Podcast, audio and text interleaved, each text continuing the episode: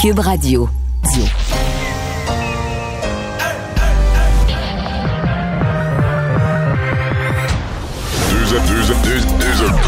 Deux, animateurs cohérents, deux visions différentes. Une seule émission, pas comme les autres. Mario Dumont et Vincent Dessureau. Cube, Cube Radio. Bonjour tout le monde, j'espère que vous avez passé une belle longue fin de semaine. Euh, On s'est ennuyé de vous. euh, 15h29. On est ensemble pour la prochaine heure et demie. On va être encore ensemble après à 17h, mais on va être en direct de la conférence de presse de François Legault. Et Vincent, ben là, on est reparti. Les conférences de presse, c'était de bonnes nouvelles des occasions de déconfinement depuis quelques semaines. Mais là, on est revenu aux conférences de presse plates. Ouais, qui sont quand même euh, extrêmement suivis, là, la grandeur du Québec, en se demandant. Surtout qu'on ne sait pas tout à fait là, ce qui va être annoncé euh, cet après-midi. On s'attend probablement à de nouvelles mesures euh, de restriction. mais moi, j'ai eu deux confirmations. C'est pas le. Il n'est pas, pas question le- la grande fermeture. là. Des gens attendaient toute la ça. province, là. Non, non, c'est ça. Puis euh, en Ontario, euh, des spécialistes qui proposent ça en fin de semaine, comme au printemps dernier, c'est pas ça. On reste dans quelque chose de ciblé. On va probablement annuler certaines des. C'est Des ça, ouvertures. mais des ouvertures récentes. Ben dans oui. le cas de la région de Montréal, des affaires qui sont, 26, ou- qui sont ouvertes depuis deux semaines, qu'on va revenir en arrière. Mais Et la question de la vaccination aussi, là. Quelles sont les prochaines étapes? Comment ça va fonctionner? J'ose croire qu'on aura certaines réponses tantôt. Là. Oui, oui, le gouvernement va devoir donner des réponses parce que là, les événements de la fin de semaine, ça a amené là, de l'inquiétude concernant son plan. Et on va rejoindre Paul Larocque. C'est le moment de joindre Mario en direct dans son studio à Cube Radio. Salut euh, Mario. Euh, écoute, les informations semblent confirmées. Alain Laforêt nous dit que c'est à peu près sûr maintenant que les gyms seront refermés euh, en zone rouge. Donc, on- Mario, ce qui a été ouvert il y a deux semaines va, va refermer. Ça fait partie de, l'ensemble de mesures qui seront confirmées à, à 17 heures. À quoi t'attends-tu, Mario, toi?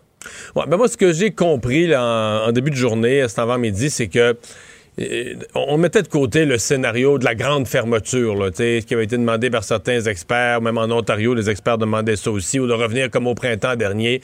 Euh, on reste dans une approche ciblée par région, code de couleur, etc. Donc ça, ça semble clair. Euh, oui, euh, dans ce qui est de plus difficile, on va revenir probablement là, sur des mesures qui sont en vigueur depuis quoi, deux semaines. là. Si on parle par exemple de l'école pour les secondaires 3, 4, 5, c'est en vigueur depuis même pas tout à fait deux semaines. Donc, euh, c'est un recul, mais bon, que le gouvernement, je pense, va Ouais. essayer de justifier en disant, regardez, on était de bonne foi, puis on le faisait parce que la- les données nous le permettaient, puis on pensait que c'était le, le bien commun de le faire, Ouais. puis on revient en arrière. C'est ça, on va reculer, Mario, euh, parce que les choses vont vite. Là. On me dit que euh, les euh, lieux de culte également, on Ouais. sait, là, ça- la capacité maximale a augmenté à 250, ça va être euh, diminué. Effectivement, là, ça semble se confirmer. Ça, euh, le- le ça, va, ça peut-être soulever des petites questions hein, quand même, parce qu'on vient de passer toutes les fêtes pascales, où il y avait quand même beaucoup de Ouais. rassemblements religieux, puis le lendemain de tout ça, on rebaisse le nombre. là. Ça, ça, à mon avis, il va y avoir des commentaires là-dessus. En même temps, mais le principe là, que le gouvernement met de l'avant, c'est de limiter le plus possible les contacts. Et puis bon, quand Ouais. on regarde un peu ce qui reste en zone rouge, les lieux de culte, c'est une chose. Là, on dit, Mario, également, euh, l'école en alternance. On va revenir au stade où on était, là, euh, secondaire 3, 4, 5, là, en principe, sous toute réserve, à ce que c'était avant. Donc, euh, euh, ça va être un- une journée sur deux. Et on va, euh, bon, cibler des mesures ciblées pour limiter les contacts. Attends-toi peut-être à, des mesures également pour les restaurants ouverts en zone orange. Et puis, tout ça, probablement limiter encore le, nombre de personnes qui s'y trouvent. Parce qu'au fond, le gouvernement a-t-il le choix de reculer? Jamais facile pour, en politique de, revenir. Ça fait à peine deux semaines, Mario. Mais sa place, le gouvernement, qu'est-ce que tu en penses? Dans une situation où peu importe ce qu'il fait, il y aura des, des, euh, des gens insatisfaits. Les Anglais appellent ça le lose-lose. Peu importe ce que tu fais, tu es perdant. Ouais. Et euh, c'est- c'est- le, gouvernement euh, a vécu ça à chaque fois, de toute façon. À chaque fois qu'il a annoncé des mesures, il y avait des gens qui disaient Ah, compte tenu de la gravité de la situation, on devrait donner un grand coup, agir plus fort. Puis d'autres qui disent Ça n'a pas de bon sens de nous fermer nos institutions comme ça. De quel droit le gouvernement ne- ne nous fait fermer des, des- des commerces ou des restaurants? Donc, à chaque fois, là, il y a eu des, euh, des critiques des deux côtés. Par contre, euh, les critiques se font plus acerbes avec le temps. là. Les gens sont plus tannés, les gens sont plus écœurés, plus fatigués de tout ça. Donc, Donc, la, la, critique s'en va pas en, en diminuant. Mais, tu sais, j'ai hâte de voir. Moi, le, le gouvernement fait un, fait, tourne sur un 30 sous là, sur cette question-là. Mais les partis d'opposition aussi, là, ils m'amusent totalement. Les mêmes partis qui, qui, voulaient prendre rendez-vous pour venir sur nos plateaux, pour nous dire, là, faut, tu Enrico Ciccone, faut repartir le sport, faut ramener les jeunes à l'école, il faut, il faut. Ça n'a pas de bon sens de fermer les restaurants et tout ça. Et là, ils sont sur les réseaux sociaux à dire, ça n'a pas, ça pas de... Absolument. Et là, ils disent, ça n'a pas de bon sens, euh, on a pris trop de est-ce qu'on aurait dû fermer avant, tout ça, les mêmes, euh, les mêmes partis. Donc, euh, tu sais, puis je, les blâme même pas, ils sont exactement dans la même affaire que le gouvernement. quand le nombre de cas est en baisse, bien là, on reçoit des demandes de tout le monde qui disent, hey, hey regarde, il y a moins de cas, puis là, faudrait que nos jeunes reprennent le sport, faudrait que nos jeunes retournent tout à l'école, faudrait, faudrait, faudrait. Et puis quand le nombre de cas part, part, à la hausse, bien là, on dit, le gouvernement est pas prudent, faudrait être prudent. Euh, on fait ce qu'on peut, hein dans, dans, le cas des gyms, donc je le rappelle, qui euh, refermerait euh, en zone rouge. Mais tu sais, Mario, le, gym de, le fameux gym de, Québec, là, on est rendu à 193 Incroyable, hein?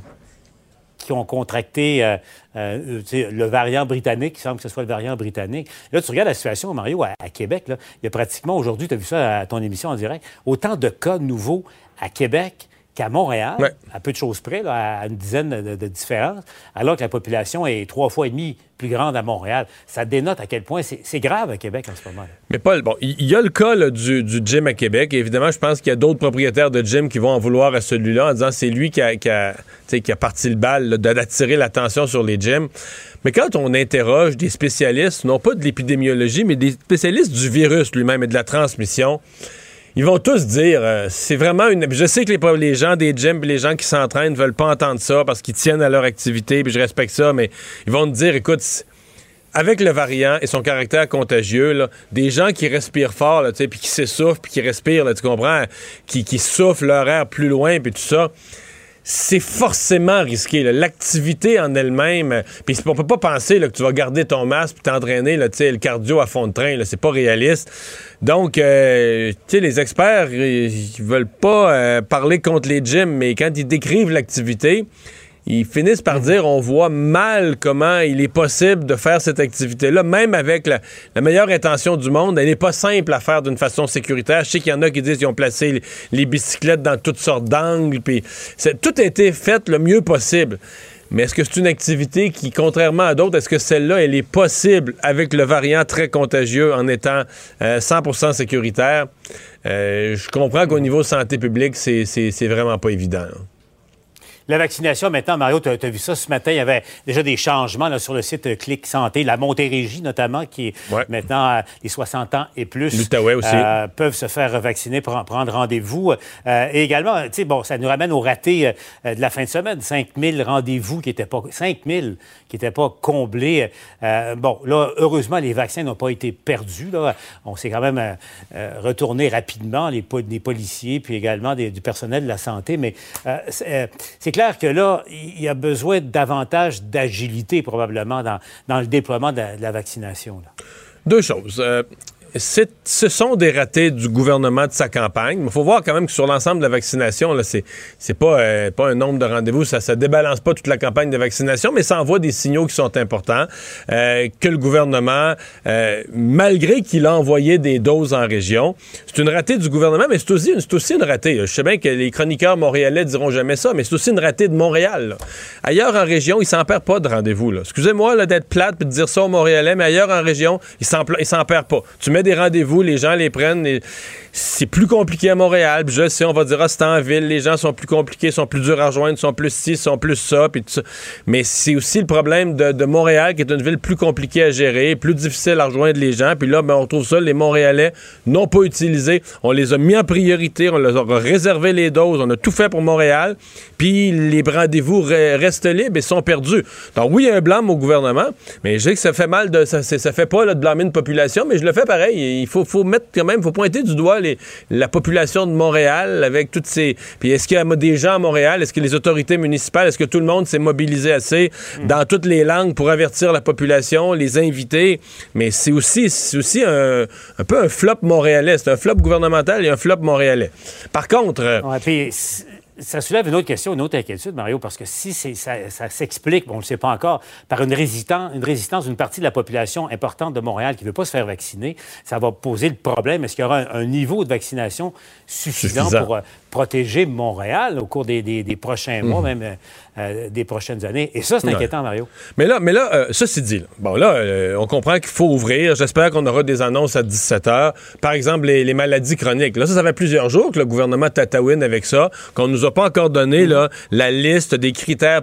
On a toujours cette liste de 15 maladies qui traînent depuis le mois de décembre, qui est bien correcte du comité d'immunisation, mais comment on va le prouver? Comment on va procéder? Comment les malades chroniques vont pouvoir attester de, de leur maladie? Ou qu'est-ce qu'on va leur poser comme question? Qu'est-ce qu'on va leur demander? C'est pas réglé. Ça, ça traîne encore. Et à mon avis, on est d'une journée à l'autre. C'est le prochain groupe qu'après les 60 ans et plus, c'est plus l'âge. C'est les malades chroniques et ensuite les travailleurs essentiels. Ce sont les deux prochains groupes à appeler. Euh, le ministre Dubé a dit sur Twitter, oui, ça s'en vient, ça s'en vient, mais ça s'en vient pas. C'est là, c'est aujourd'hui, c'est demain, c'est tout de suite. Parce que là, Paul, le gouvernement nous a parlé de sa Ferrari, puis de tout ça, puis on était prêt. Là, des vaccins, il y en a présentement sur le sol québécois. Je comprends qu'il faut qu'ils soient distribués entre les régions, mais il y en a plus de 700 000. Fait que là, on peut pas, peut pas en donner à 50 000 par jour au cours des 14 prochains jours parce qu'il en rentre des centaines de milliers d'autres. Fait que là, est-ce mhm. qu'on va être capable? On va voir, est-ce que la machine va monter à 75, 100 000 vaccins par jour aujourd'hui, demain, après-demain? On, veut voir ça. moi, s'il y a 50 000 demain, après-demain, les trois prochains jours, si on me sort encore du 50 000, je vais en chialer un moyen coup. Il faut que ça monte à au moins à 75, sinon à 100 000 vaccins par jour. Il faut que la montée en puissance de la machine, c'est maintenant. Mais je te dis, en fonction des rendez-vous qui s'ouvrent dans certaines régions maintenant, il probablement commencer à surveiller ça. Ben, euh, puis, les, pharmacies, Paul, les pharmacies, les pharmaciens sont prêts. Là. Par exemple, dans le Grand Montréal, les pharmaciens, ben là, ils prennent des rendez-vous. Ils donnent pas de dose cette semaine. On ne leur permet que de prendre des rendez-vous. Non, ça commence, non. Ben, en Montérégie, là, euh, dès, jeudi. Je peux ah, OK. Donc, il y a accélération. Ben, il faut, parce qu'on veut voir le nombre de vaccins quotidiens augmenter. Mhm. Mario, je te laisse retourner euh, à ton émission, puis on va se retrouver toute façon, toi et moi et toute l'équipe euh, à 17h avec Sophie Thibault euh, pour euh, la conférence de presse du premier ministre. Il n'y aura pas de bonnes nouvelles, c'est clair. Au revoir. Merci, Mario. À tout à l'heure. Alors Vincent, ben, commençons avec ça. Le bilan des cas chez nous et son détail euh, par région. Paul l'a mentionné, c'est pas très bon pour le Grand Québec, le Québec Rive-Sud. Non, ça c'est clair, avec un total de 1168 euh, nouvelles personnes infectées. Et c'est sûr que là, ça peut avoir l'air stable, mais la semaine dernière, c'était 864. D'ailleurs, j'ai pas fait la comparaison là, région par région sur la semaine dernière. Là, c'est un mardi un peu particulier vu que euh, lundi était, était, congé pour plusieurs. donc, quatre nouveaux décès, 11 personnes de plus hospitalisées, moins deux personnes aux soins intensifs seulement 25 000 prélèvements, donc près de 1200 cas avec aussi peu de prélèvements, c'est quand même inquiétant. Une, partie de ce qui sort aujourd'hui, mardi, c'est les prélèvements de dimanche. C'est quand, même, quand même 25 000 personnes qui sont allées se faire tester le jour de Pâques. Oui, on peut s'attendre vraiment à ce que euh, dans les prochains jours, peut-être pas totalement demain, mais euh, jeudi, vendredi. C'est là, qu'on va, avoir un vrai test. Un, vrai portrait. Près de 40 000 doses euh, de vaccins par région. Donc, Bas-Saint-Laurent, 19 cas. Ça monte quand même au Bas-Saint-Laurent. on, ça se stabilise un peu. on était à 40, 50, ça c'est en baisse. C'est ça. Plus stable. Saguenay, 28. Euh, mais vraiment, le où ça cloche, capitale nationale, c'est presque Montréal, 290 cas. Montréal est à 300. Euh, d'ailleurs, euh, Chaudière-Appalaches, donc sur la rive sud, 114. Et je pense que vous faisiez l'exercice, mais le nombre de cas Québec, Chaudière-Appalaches, c'est 404 et ça équivaut à Montréal, Laval, Lanaudière, Montréal, Lanaudière et les Laurentides. pour 3 millions, plus de 3 millions de population, on a 399 cas. Et Québec, Chaudière-Appalaches, c'est 1,2 million, à peu près, un peu moins, et c'est 404 cas. Euh, donc là, on a vraiment l'épicentre présentement de la pandémie au Québec, c'est euh, Capitale-Nationale et euh, Chaudière-Appalaches. Outaouais a encore quand même élevé 87 nouveaux cas. C'est la situation aujourd'hui. En Ontario, ben là aussi, ouais, c'est pas beau depuis trois jours. Là, non. Durant toute la fin de semaine, Pascal. En fait, on a quasiment 10 000 cas en trois jours. Oui, on avait vraiment fait le saut là, des premiers 3 000 et là, ça se confirme. 3 065 nouvelles infections et vraiment une tension extrême au niveau des hôpitaux. Nouveau record euh, dans les soins intensifs, plateau de 510 plus 16 dans les 24 dernières heures. Euh, on sait que d'ailleurs Justin Trudeau va discuter aujourd'hui avec le premier ministre ontarien, essayer de trouver des solutions parce que vraiment là-bas, c'est, ça ne va pas du tout. Alors, M. Trudeau qui s'est dit préoccupé dans sa conférence de presse ce matin, qu'il n'y avait pas d'annonce comme telle, mais qui s'est dit préoccupé par la hausse des cas, dit s'attendre à ce que les les gouvernements des provinces agissent. Oui, et quand même soulignait que déjà certaines provinces l'ont fait. Euh, parle d'une troisième vague qui est une véritable déferlante. On s'inquiète, c'est préoccupant. Euh, le Canada qui a franchi en fin de semaine, durant le long week-end, le cap du million de cas enregistrés donc au pays depuis le début de la pandémie. Je vous fais entendre un extrait de Justin Trudeau là-dessus. Ce que toutes les modélisations confirment, c'est que la situation est très préoccupante. Les règles devront être modifiées. L'Ontario, la Colombie-Britannique et le Québec ont déjà fait le choix difficile mais nécessaire de prendre des mesures plus strictes pour freiner la montée en flèche des cas. C'est pas facile et on sait que les mesures vont peut-être devenir encore plus strictes, mais c'est ce qu'il faut faire. Euh, du côté de Dr. Theresa Tam de la santé publique, on disait que le nombre de personnes aux soins intensifs au niveau du pays là, a augmenté en une semaine de 18% C'est très élevé. On enregistre en fait plus de 6 000 nouveaux cas au Canada par jour, une trentaine de nouveaux euh, décès. Et les variants, c'est vraiment dominé par le, variant du Royaume-Uni, le variant britannique à 90% mais le brésilien se Dans fait l'Ouest, hein, euh, entre autres les Canucks de Vancouver. C'est du variant brésilien. Oui, vraiment. Euh, et ça inquiète parce que le variant brésilien a certaines contre-indications, a fait certains problèmes, peut-être niveau d'efficacité du vaccin un peu moindre. Parlant de vaccin, ben, le premier ministre là-dessus se félicitait quand même d'avoir déjà distribué 10 millions de doses euh, aux provinces, que c'était euh, qu'on a atteint l'objectif de mars et qu'on l'a dépassé, c'est pas faux, et que les doses vont continuer d'arriver très rapidement dans les prochaines euh, semaines, et que la question du passeport vaccinal, euh, on n'est pas contre, mais la priorité, là, pour l'instant, c'est d'aplatir la courbe. Alors, le passeport, ça viendra plus tard, et annoncer aussi que la prestation canadienne de maladie est prolongée et que les sommes pour la relance économique au Canada vont provenir à 80% du gouvernement fédéral. Alors, quelques annonces économiques au passage. Fin de semaine de Pâques, euh, il y a eu euh, des constats d'infraction qui ont été émis par plusieurs services de police. J'avais quand même l'impression, elle passait un petit peu de temps au chalet, j'ai pris une longue marche, puis il y a eu quelques fins de semaine où c'était évident qu'il y avait beaucoup de contrevenants, des chalets, c'était évident qu'ils avaient été loués, il y avait trois, quatre autos, de régions différentes, tout ça.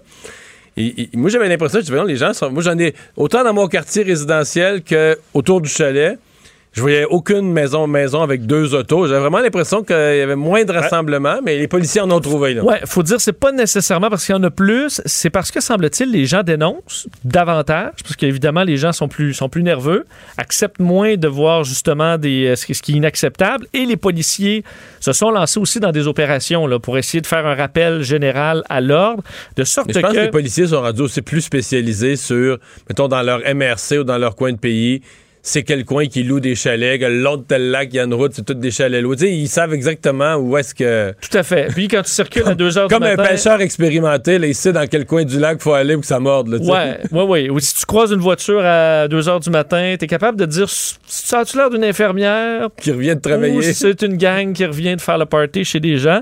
Euh, d'ailleurs, pour ce qui est de la Sûreté du Québec, là, on a fait une opération. On dit entre minuit et 4 heures du matin, euh, dans la nuit de lundi à mardi, la nuit dernière, sur la rive sud de Montréal, sur l'autoroute 15.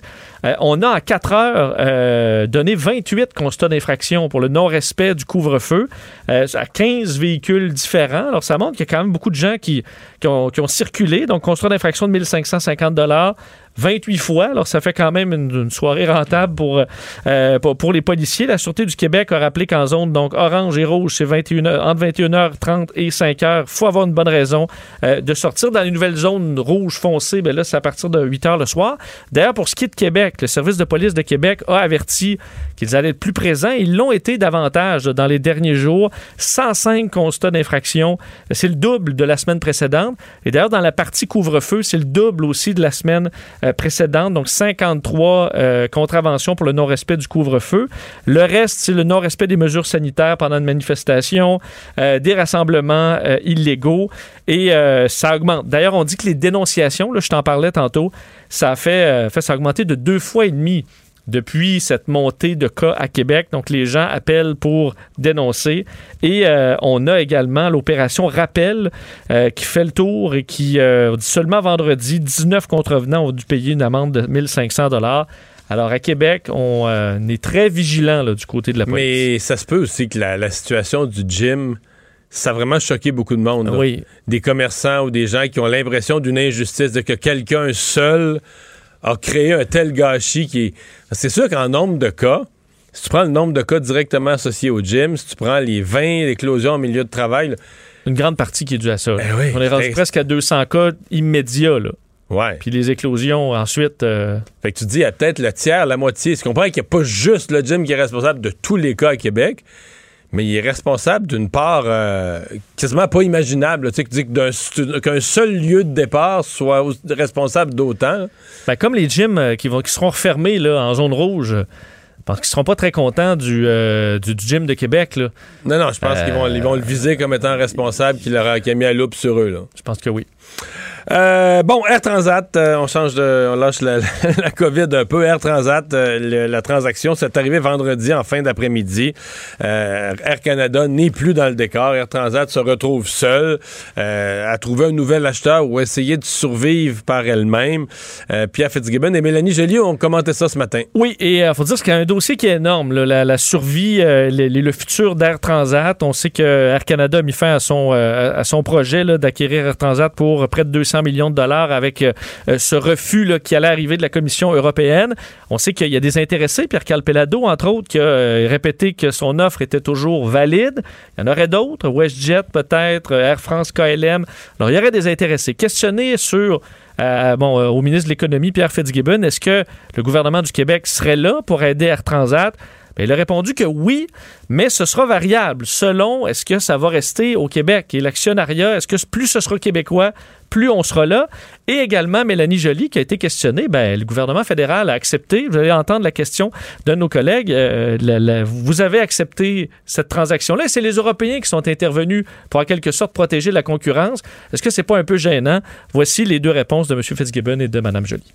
On aimerait que la compagnie demeure au siège social au Québec, les emplois au Québec, détention québécoise. Alors, ce scénario-là nous plaît beaucoup. Plus l'actionnaire va être québécois, plus le gouvernement va être évidemment euh, prêt à vouloir aider. Et encore une fois, notre, notre appétit pour aider Transat va être modulé avec l'ownership ou la détention plutôt euh, québécoise. Madame Joly, c'est pas un, peu- gênant pour euh, votre gouvernement le fait que ce soit les Européens qui protègent la concurrence pour les passagers québécois et, et canadiens alors que vous avez donné votre feu vert à cette transaction? On laissera les Européens dire ce qu'ils ce qu'ils veulent. Nous, on a pris notre décision, puis l'objectif, c'était certainement de protéger les employés canadiens, les employés québécois, un siège social montréalais, une compagnie dont on est fier. Bon.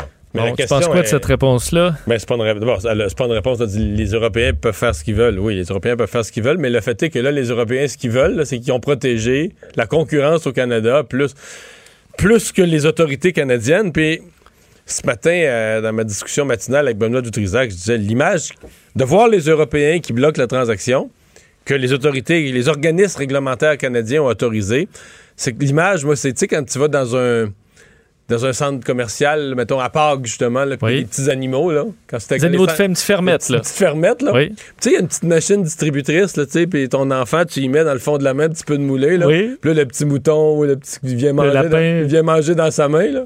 Ben, c'est l'impression de l'image, c'est ça, là, c'est que, tu comprends, les, les organismes réglementaires canadiens, là, ils mangent dans la main d'Air Canada comme si... Oui, ben. ils mangent dans la petite main d'Air Canada.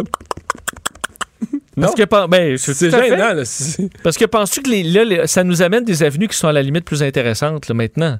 On espère que ça mourra pas, Ben, mais ça va prendre quelqu'un pour consommateur, reprendre ça. Peut-être pas plus intéressant, parce qu'il faut regarder, peut-être pas plus intéressant pour les actionnaires d'Air Transat ou les dirigeants, ou- mais pour les consommateurs, je suis convaincu que oui. Pour les- Pour l'avenir, puis pour le siège social à Montréal, je suis convaincu que oui. Est-ce que c'est quand même aussi une- une- un, un bon moment pour acheter, là? Quelqu'un qui a, cou- qui a confiance, là, que le, le- désir de voyage n'a pas diminué, au contraire, a même augmenté. plus bas, d'acheter là en crise en disant, écoute, Air Transat, ça va peut-être valoir de l'or dans cinq ans. là. C'est vrai, t'as t'as absolument raison. Euh, généralement, on dit c'est le temps. Les gens qui font des bons coups, c'est quand ils achètent au plus bas. Et là, euh, on est au plus bas. Oui. T'as C'est raison. une compagnie qui est quand même aimée des Québécois aussi. Euh, Puis c'est vrai que peut-être que c'est parce qu'on c'est l'insécurité avec la pandémie, puis surtout que là elle se prolonge, puis on se dit ben voyons, mettons à l'été de- à l'été 2022 là, mettons il y a un an jour pour jour quand on était en avril, je commençais à me dire on voyagera pas cet été. Je me Oui. résignais à dire on voyagera pas cet oui. été. Mais j'avais pas l'ombre du commencement du début d'un doute qu'à l'été 2021, on allait voyager. Je sais. Je me disais l'été pour- dans, un, dans, dans 14 Mais là, euh, on voyagera pas l'été 2021 non plus. Fait que là, on se dit, vas-tu voyager en 2022? Mais si tu me le demandes aujourd'hui, je suis absolument convaincu que oui. là, même à Noël, là, puis à- Oui, oui. mais en même temps, euh, je me suis trompé une fois. Là.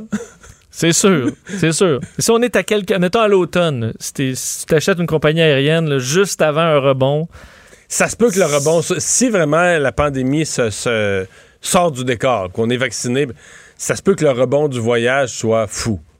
Juste fou, là, que les gens vont, vont s'être ennuyés, les gens vont, vont avoir peu mis- importe le prix du vont billet, avoir mis on de l'argent de côté, puis que ça va être, tu sais, l'après-guerre, par exemple, les, tu sais, toutes les, les années folles d'après-crise, mais ça se peut qu'on l'ait en matière de voyage. Et les, certaines compagnies qui ont annulé des commandes d'avion, qui ont réduit leur flotte. Donc là, te- tu te retrouves à pouvoir, rareté, à puis- pouvoir demander un peu plus cher par billet. Euh, D'ailleurs, M. Fitzgibbon disait que le, le- le- le- vantait l'attachement des Québécois envers Air Transat. Donc on allait essayer de euh, toutes les formes possibles d'aide en espérant qu'on trouve une solution rapidement. Merci. Culture et société.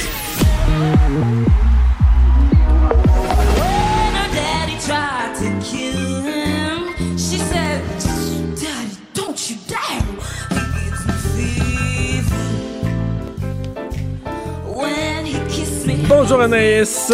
Bonjour, messieurs. Alors, c'est Annabelle euh, de Star Academy, euh, j'allais dire hier soir, mais c'est avant hier soir euh, qui a quitté.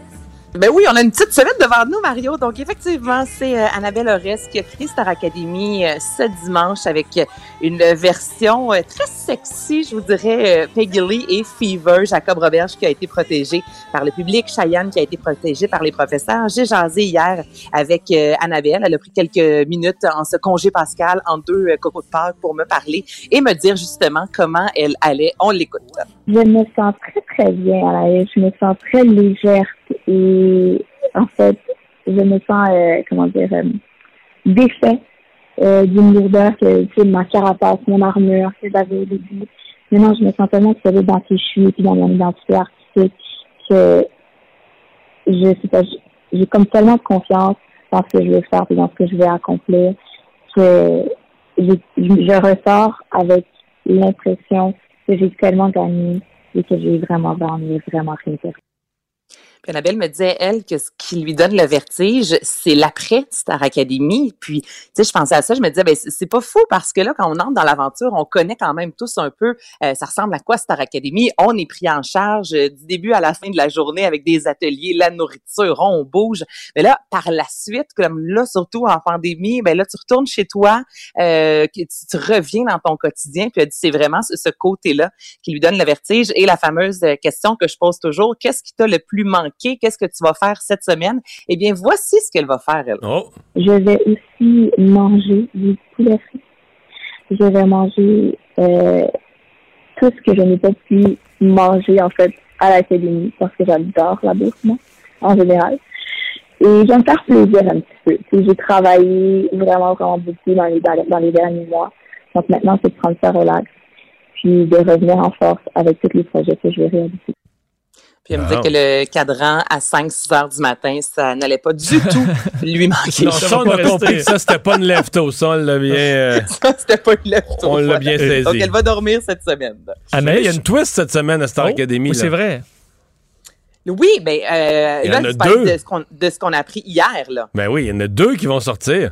C'est OK, c'est ça, j'étais pas certaine. J'étais là hier soir, Quatre- je l'ai écouté moi ce matin. Quatre Ah, mises mais- en danger, deux qui ouais, vont mais quitter. Ça, fallait s'y attendre. À Ouh chaque là année, là. ou presque, il y a des fameuses twists lorsqu'on parle d'une télé-réalité.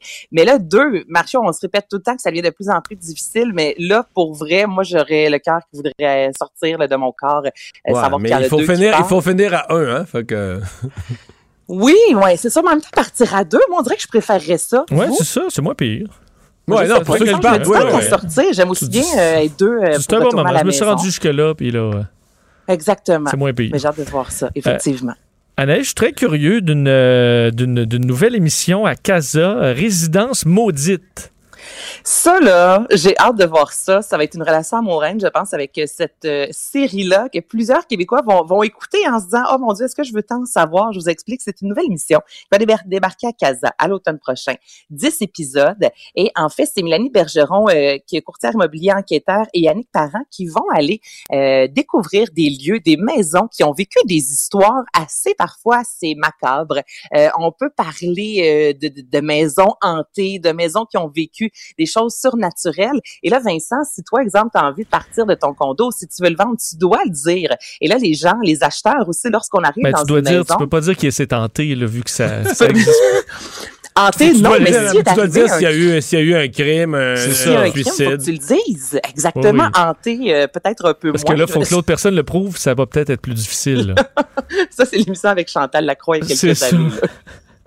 là. mais c'est vrai, euh, tu t'es pas obligé de le dire justement si c'est hanté évidemment, mais quand même, c'est de, Tu, de tu fais voir juste des en, tu acheteurs. fais juste en parler, puis déjà notre table en studio porte Ah, plus. euh, comment Euh, bouger, ça, là. ça lève, ça bouge. ça va peut-être s'entendre dans les Les micros. là, que la- clignotent. Est-ce que vous seriez capable, messieurs, d'acheter une maison euh, qui est arrivée euh, soit un crime sordide, moi je veux, Tout à fait. ou- Ouais, mais j'ai Oui? déjà presque fait une offre sur une maison comme ça qui était beaucoup moins chère. C'était une pièce, tu dis on va refaire cette pièce-là. Mais Mais l'énergie, Vincent, l'énergie, Ouais, mettons, à Boucherville, il y avait eu un crime, puis j'avais vu c'est sûr que je sauvais, mettons, puis- 100 000 piastres, là, l'énergie, je vais, je vais la, je vais la gérer, je vais, la- je vais me la gérer. Ben, tu laisses les fenêtres ouvertes, l'énergie, C'est- à, à longue, l'énergie, elle se remplace. T'allumes de l'encens, merci, bonsoir. Mais tu sais, je te dis pas que c'est 0%, que je m'en fous complètement, mais il y a mané tout a son prix, là, je suppose. Mais je pense que ça dépend aussi quelle sorte de crime, encore là. Tu sais, Oui. c'est une maison hantée, mais que tout le voisinage raconte qu'il est arrivé plein de choses. Non, je, non. je sais pas trop, mais ça, je, je pense vraiment que c'est une émission qui va faire jaser, j'en suis certaine.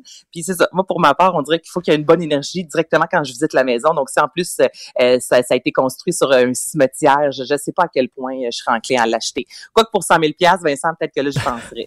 C'est ça. T'as ton prix. Et finalement, tu conclus avec deux petites nouvelles vite, vite, vite de Hollywood. À Hollywood, absolument. T'es allé virer Hollywood en fin de semaine, puis tu, ramènes- tu nous ramènes du commérage. Exactement, tu as tout compris. Les petits potins de dernière minute, là, de dernière heure, c'est euh, Harry, euh, le prince Harry, plutôt Meghan Markle, les deux. Euh, on sait enfin quel sera le premier projet, mais ici avec Netflix. Il y a cinq mois de ça, on a annoncé un grand partenariat de plusieurs millions de dollars. Et là, ce sera Heart of euh, Invictus. Donc, c'est en fait, c'est Invictus Games. C'est une compétition multisport pour les soldats et vétérans de guerre. Ça, ça a été lancé en 2014. C'est justement le prince Harry qui euh, patronnait le tout. La première fois qu'il s'est présenté en public avec Meghan Markle, c'est à Toronto lors des Jeux en 2017. Donc, on va vraiment découvrir ces vétérans-là, les soldats euh, qui euh, en ont arraché un peu, je vous dirais, au retour de la guerre, comment euh, ils se sont repris en main et comment ça se passe, ces Jeux-là. Donc, euh, là, c'est ce qu'on pourra savoir éventuellement. Il n'y a pas de date. Mais et eux qui, Kim cherchent, Kardashian... eux qui veulent sortir de, de l'œil des caméras, des paparazzis, puis retrouver, leur, vrai, ça, Mario. retrouver leur intimité. T'as pas peur que ça nuise à ça, une série sur Netflix?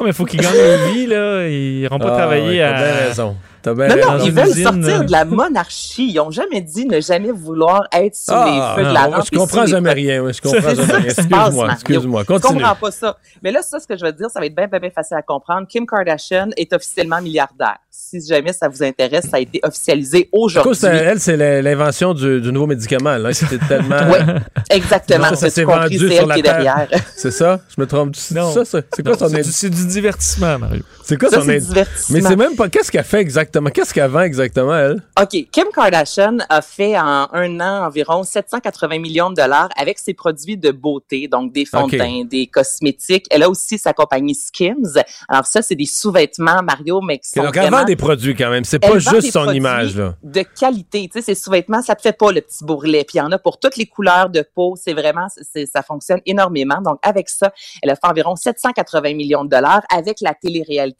Keep Up with the Kardashian, environ 10 millions par année. Elle a évidemment fait de la publicité. Puis elle a euh, quelques actions euh, chez certains Disney, Amazon, Netflix, Adidas, entre autres avec Kanye West. Donc c'est la raison pour laquelle, à compter d'à partir d'aujourd'hui, elle est dans le clan select des milliardaires à 40 ans.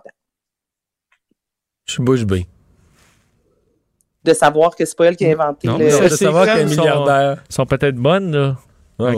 Mais c'est la deuxième Kardashian, mais la première, ça a été euh, finalement Forbes c'est- c'est- a retiré, euh, c'est euh, voyons que, que Vincent, la, la plus jeune. Ouais. euh, Kylie Jenner, voilà, ça. qui avait eu le titre de milliardaire. Finalement, on s'est rendu compte qu'il y avait eu des mauvais placements puis qu'elle n'était pas réellement milliardaire. Donc, on lui avait retiré son titre. Donc là, Kim Kardashian est officiellement Hmm. la première du clan Kardashian. Elle avait à acheté du bombardier. c'est ça. pas sûr, Non, c'est pas ça, OK. Hey, merci Anaïs. Hey, ça me fait plaisir. Salut. Pour une écoute en tout temps, ce commentaire d'Anaïs Gertin-Lacroix est maintenant disponible dans la section balado de l'application et du site cube.radio. Tout comme sa série balado, Culture d'ici, un magazine culturel qui aligne entrevues et nouvelles du monde des arts et spectacles. Cube Radio. Il explique et démystifie l'économie. Pierre-Olivier Zappa, à vos affaires. Pierre-Olivier, tu vois, il faut déjà corriger Vincent là, qui fait des mauvaises jokes avec les actions de Bombardier. Ça monte, là? Ben oui, et euh, ça monte pas mal. là. L'action euh, avoisine le, le 1 l'action pour Ouais, 3 Bombardier. Aujourd'hui. C'est Ouais. c'est tout- toute une remontée. T'aurais voulu en avoir du mois. Bombardier depuis Je six mois, sais, elle, Vincent. c'est en là-dessus. 2019 qu'elle a perdu. Vois, euh, Kim année. Kardashian avait vendu son transat au bon moment. Elle avait vendu ses actions de transat, puis elle avait mis ça dans Bombardier. Puis aujourd'hui, tu vois, un milliardaire. C'est peut-être comme ça que ça s'est produit, effectivement. Euh, tu nous parles euh, aujourd'hui de ça, justement, de, de Transat, euh, les deux ministres qui étaient... Et c'est un hasard, c'était sur un tout autre sujet, les deux ministres, Mme Joly et M. Fitzgibbon, les ministres à caractère économique qui étaient ensemble. Évidemment, ils ont été questionnés Euh, oui, euh, évidemment, parce que la décision euh, était tombée vendredi, donc la- l'annulation du mariage entre Air Canada et Transat, et ça plonge le transporteur québécois dans l'incertitude, dans l'inconnu à l'heure actuelle, parce que euh, on prenait pour acquis que le mariage allait permettre à, Transat de survivre, là, d'être sous respirateur artificiel avec euh, avec Air Canada, qui allait fournir une partie de ses liquidités pour maintenir à flot Transat. Mais là, étant donné que cette euh, transaction-là n'est plus euh, n'est plus d'actualité, il va falloir que Transat trouve une alternative. Puis cette alternative-là, ben, c'est soit rester seul puis essayer de survivre seul alors que ses finances sont complètement ravagées par la pandémie, ou encore euh, trouver un repreneur, un autre acheteur. Et il y a fort à parier que les actionnaires de Transat, qu'ils soient petits, qu'ils soient plus gros, vont tenter de se tourner vers un repreneur qui serait prêt à accoter, si vous me permettez l'expression, l'offre euh, d'Air Canada, qui était une offre à 5 l'action. C'est là, évidemment, qu'entre en jeu Pierre-Carl Pellado, qui, à, mon émission vendredi dernier, réitérait son, sa volonté de mettre la main sur Transat pour relancer le transporteur. Et il y a toujours l'offre de M. Pellado à 5 l'action qui est sur la table et qui est analysée, qui est étudiée par le Conseil de Transat. Et aujourd'hui, ce qu'on a demandé à Pierre Fitzgibbon, ministre de l'Économie, euh, est-ce que Québec est prêt à euh, soutenir un repreneur, un actionnaire québécois pour assurer la survie de Transat. Il a dit oui. Et il a même dit, écoutez, si on a euh, une proposition québécoise, on est prêt à en mettre plus, à, soutenir cette initiative, pas mal plus que si c'est un acteur étranger qui pourrait euh, venir jouer les vautours. Mais il l'a dit et répété avec toutes sortes de synonymes, là, sa préférence pour un actionnariat québécois. Mais il a même dit un ownership québécois. un ownership québécois, une solution québécoise. On verra bien. Je sais que là, en coulisses, évidemment, ça s'active, euh, Mario. La, la caisse de dépôt suit le dossier de très près parce que la caisse, c'est un, un- un gros actionnaire euh, de Transat. Investissement Québec euh, suit aussi le, le dossier. Puis il faudra voir. je me souviens très bien, il y a, il y a deux étés de cela. Et évidemment, le, le- le temps a passé. Il y a beaucoup d'eau qui a coulé sous les ponts depuis les premiers balbutiements de la transaction Air Canada Transat. Mais euh, à l'époque, euh, Air France, KLM, WestJet avaient sondé d'éventuels repreneurs pour dire, écoutez, on aimerait ça, euh, c'est possible, embarquer avec vous, vous fournir notre logistique. L'homme d'affaires Vincent Chiara avait été approché par des compagnies aériennes étrangères, entre autres. Donc, il faudra voir si euh, ces compagnies étrangères-là vont faire partie d'un éventuel deal euh, pour Transat. Pierre-Olivier, tu as quand même posé une question, tu pas eu de réponse. On a, on a écouté l'extrait en début d'émission, tout début d'émission. Mais une question vraiment importante, je pense que beaucoup de Canadiens se la posent, de Québécois se la posent. Tu l'as posé à la ministre Mélanie Joly. Comment interpréter le fait que les autorités ca- euh, réglementaires canadiennes ont, ont dit, ont rubber stampé en québécois, ont dit oui, oui, oui, oui, pas de problème à tout ça? Alors qu'on arrive en Europe où ils sont beaucoup moins concernés, beaucoup moins d'utilisateurs, mais quand même, c'est international le transport aérien. Et ils disent non, ça, nous, on n'est pas capable d'accepter cette transaction-là en fonction des règles de concurrence. Donc l'impression, c'est que le consommateur québécois est mieux défendu par les institutions européennes que par les siennes. Et j'aurais aimé que Mélanie Joly justifie la décision de son gouvernement, parce que la question, effectivement, que j'ai posée était pertinente. Euh, Mélanie Joly n'y a pas répondu en Elle disant... dit, ben, les Européens font ce qu'ils veulent, Les Européens là, font, oui. font ce qu'ils veulent. Je, je suis d'accord, ils font ce qu'ils veulent. Or, euh, euh, le Bureau de la concurrence au Canada avait été très, très clair. Il avait dit, ce sera pas bon pour les voyageurs, ce sera pas bon pour les clients, parce que le mastodonte Transat Air Canada va contrôler plus de 60% des liaisons transatlantiques vers l'Europe. Malgré tout, le gouvernement, au terme d'une analyse qui a duré des mois, des mois et des mois, a quand même donné son feu vert en disant, écoutez, euh, oui, euh, on va avaler la pilule, puis on, on, on donne le go à Air Canada, alors que la Commission européenne, elle, a fait ses devoirs, vraisemblablement, et, et euh, en est arrivé au constat que les voyageurs seraient mal desservis par une telle transaction. Ça aurait été intéressant de savoir, parce que le gouvernement n'a jamais justifié sa décision. Il a toujours dit, bah, c'était pour les emplois et tout, mais concrètement, pour les clients, non, là-dessus, le fédéral n'a pas expliqué sa décision. Un autre dossier important ces temps-ci, c'est euh, la fièvre immobilière. Est-ce qu'on pourrait euh, tempérer tout ça avec un- une façon de faire de la surenchère? Ben, un mot. Je veux un mot là-dessus parce que on reçoit tellement de courriels de la part de Québécois qui, en ce moment, le printemps arrive, se magasinent une propriété, vendent une propriété. Puis la question des surenchères, là, c'est pas seulement à, à Montréal, c'est aussi à Rimouski, c'est à Gaspé, c'est partout au Québec. C'est vraiment devenu en Mauricie par les gens, gens de Trois-Rivières. Le marché est, est très vigoureux là-bas. Euh, et, et les surenchères, là, le, concept est simple là, pour ceux qui sont pas familiers. Euh, moi, je regarde la propriété, elle est affichée 300 000.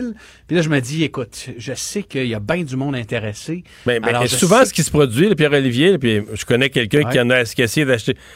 Dès la première fin de semaine, la propriété, mettons, apparaît un jeudi ou un vendredi, là, les Ouais. gens prennent leur rendez-vous. Donc, dès la première fin de semaine, tu as, mettons, 14 visiteurs. Euh, sept annonces qui vont déposer des offres. Donc, l'agent immobilier, le courtier, lui dit ça à tout le monde. Là. Mhm. Donc là, les gens se disent, bon, ben, ils ont entendu parler du marché, c'est sûr que ça va- sortir à 7 offres. Il y en a qui vont offrir plus que le montant. Mettons qu'elle est- Voilà. est affichée à 300, là, ben là, ils vont commencer à faire de la surenchère à 310, à 320, à 330. Et en fin de semaine, Mario, je parlais avec un courtier immobilier.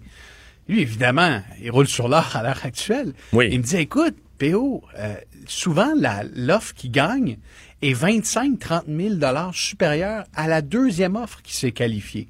Donc, vous, vous arrivez devant la maison à 300 000, vous dites, hey, je pense que les gens vont tellement la vouloir, ils vont miser gros. Alors, je vais mettre 3,75. Mais ce que vous ne savez pas, parce que les surenchères, les, les enchères demeurent confidentielles, c'est que l'offre euh, qui, euh, qui est juste derrière vous est à 3,50.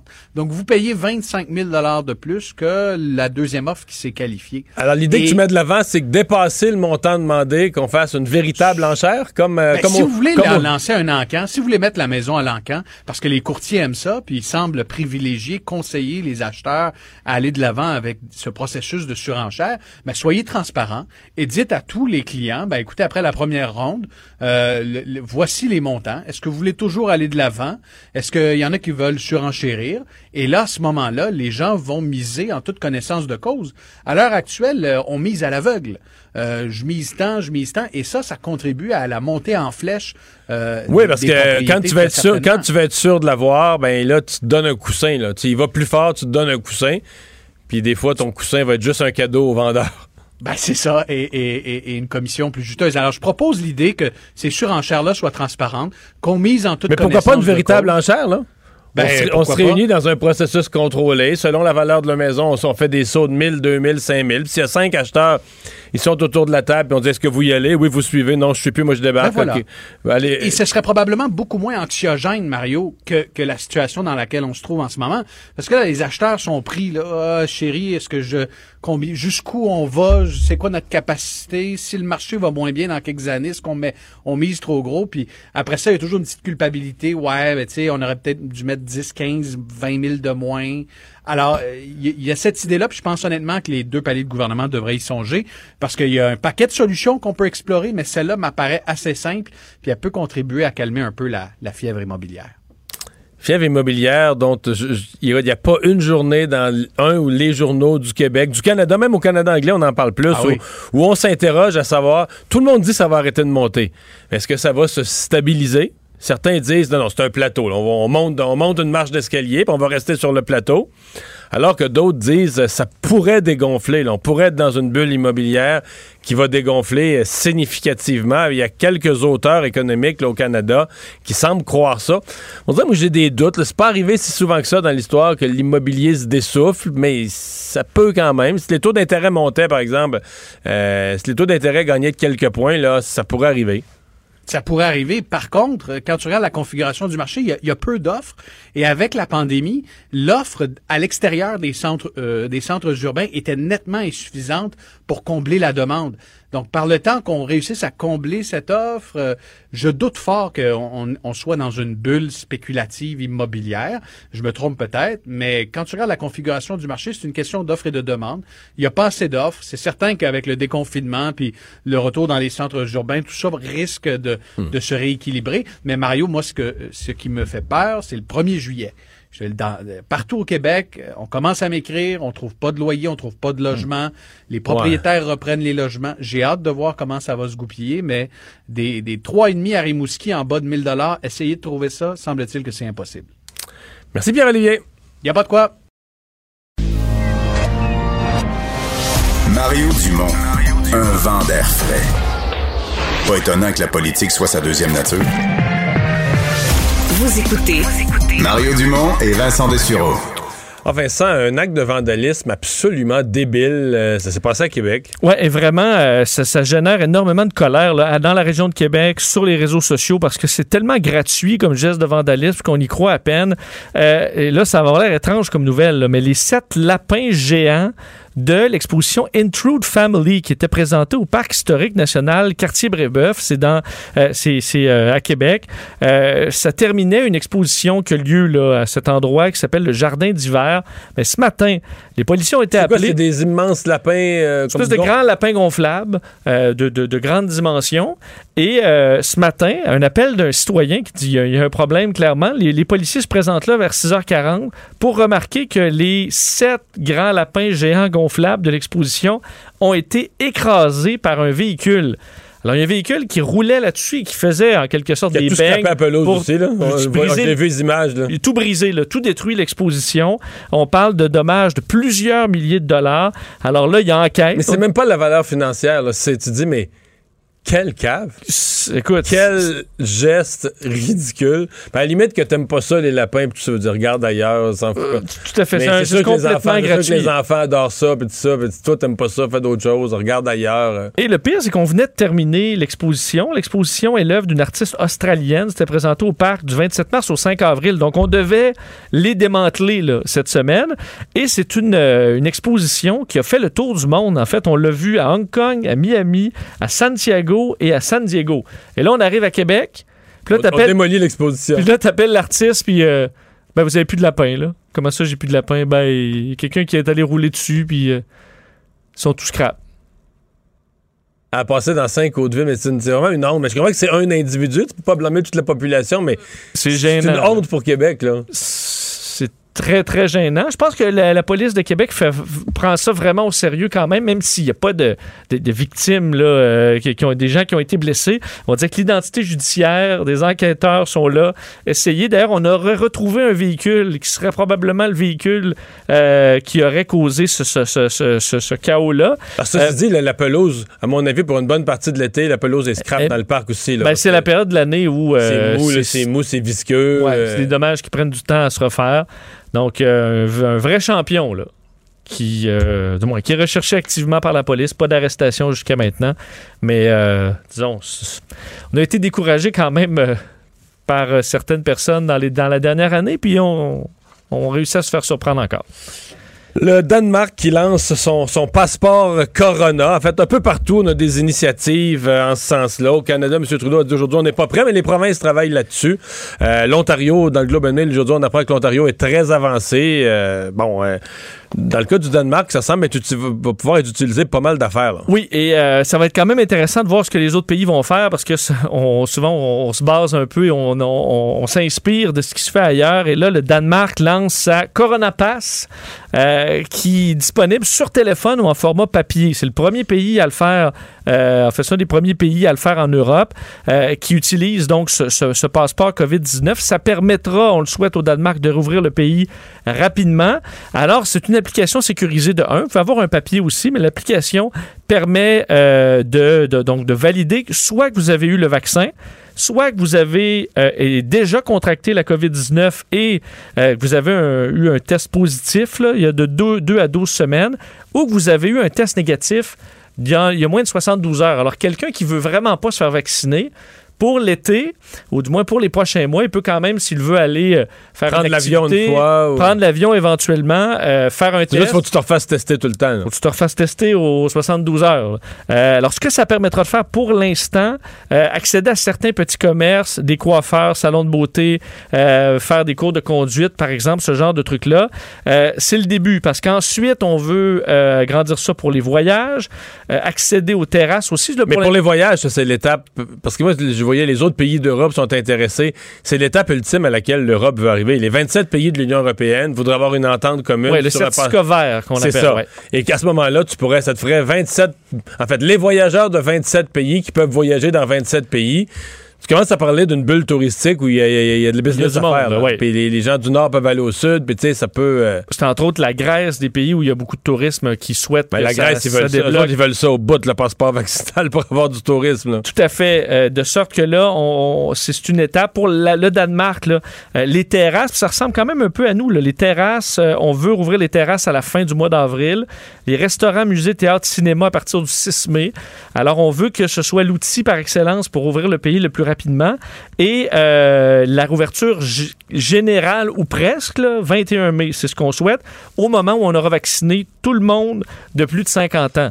Euh, de plus, on dit, là, le- ce, ce- ce passeport pour les complotistes qui croient que ce serait à vie, euh, l'objectif, c'est pour l'été, jusqu'à ce que tout toute la population danoise ait été vaccinée, puis ensuite on le retire. Alors que. Ouais, ça- mais c'est parce que tu vas en avoir besoin encore à l'échelle internationale. Moi, je pense que, mettons, un Danois veut voyager aux États-Unis ou à- au Canada ou en Australie, à mon avis, ça va être un peu plus que l'année Ouais, 2020. mais c'est- pas pour la vie Ouais. non plus. Non, mais c'est pour ça- à l'int- à l'intérieur du pays. Ça, là, les comprends. règles à l'extérieur, effectivement, ça peut, ça peut varier d'un endroit à l'autre. tu vas ajouter un autre six mois, un an. Là, que... Et euh, il y a quand même des manifestations. Il y avait une manifestation à Copenhague qui est organisée euh, contre tout ça, alors des organismes qui trouvent que ça n'a pas de bon sens.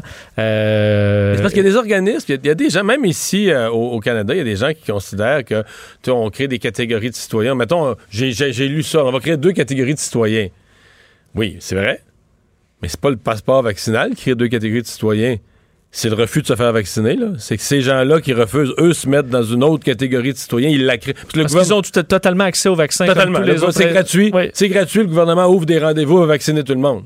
Euh, c'est ça. Fait que tu peux pas après ça accuser, mettons, un propriétaire de salle de cinéma qui dit ah, moi je vais prendre le passeport, je veux juste avoir, être prudent, puis je veux maintenant je veux vendre tous mes sièges, je veux pas être à, je veux pas être juste à un quart ou un huitième ou un sixième des sièges, je veux vendre tous mes sièges, donc je vais m'assurer que tout le monde est vacciné. Mais tu peux pas l'accuser lui de créer deux catégories de citoyens là. C'est celui qui a refusé le vaccin qui a créé une deuxième catégorie de citoyens dans laquelle il s'est placé lui. Et c'est pas, tu peux pas blâmer les autres parce que Oui, et pour les voies, on s'entend que dans le milieu aérien, euh, des, ben des là- règles à respecter, il y en a une liste euh, qui, ne fait que s'allonger au fil des décennies. Là. Alors, tu as plein de choses. faut que tu montes patte blanche, faut que euh, Ouais, tu fasses fouiller, tu, et, et compagnie. Donc là, c'est une règle de plus. Là. Même les gros Américains qui peuvent pas sortir sans leur gun, quand ils prennent l'avion pour aller euh, dans Ils- un autre ils pays, l'enlèvent. Ils, enlèvent le- ils laissent le gun à la maison. Ils l'amènent pas dans l'avion. Tout à fait. Puis, euh, t'attaches ta ceinture, même si t'es anti-ceinture. là. même si tu trouves que c'est Ouais, ouais. inutile, la, la ceinture. Bon, voilà. Enfin, euh, la police américaine se défend au procès de Derek Chauvin. Oui, c'est quand même intéressant de voir ce qui se passe au procès euh, donc, qui se poursuit euh, aujourd'hui aux États-Unis. Évidemment, au procès du, bon, du, du- meurtre en fait, de l'Afro-Américain George Floyd, Derek Chauvin, le policier qui est accusé. Ce qui est intéressant, c'est que la police américaine qui se présente et qui, en gros, blâme Derek Chauvin lui-même. Et c'est un peu une façon qu'on comprend de, pour la police, si la, police dit c'est la bonne façon de faire et ce, policier-là a bien agi, ben, on se met dans le trouble.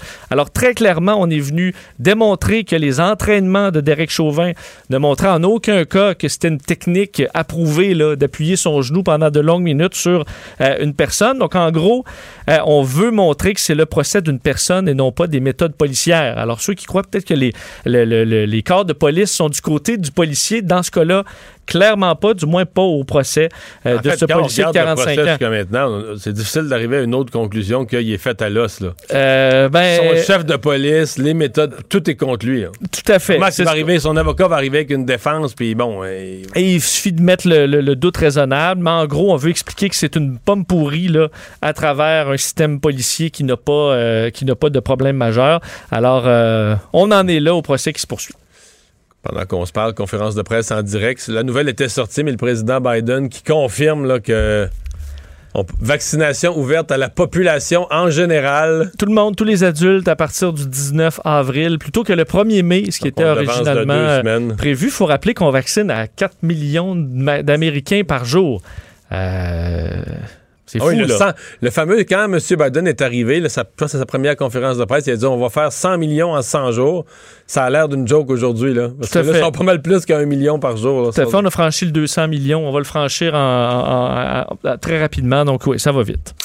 Euh, la, Chine qui repousse les limites de la propagande. Ouais, quand même, je sais pas si tu as vu ça, Mario. euh, la, la Chine qui dévoilait à la fin du mois de mars un- une comédie musicale sur le bonheur d'être un Ouïghour.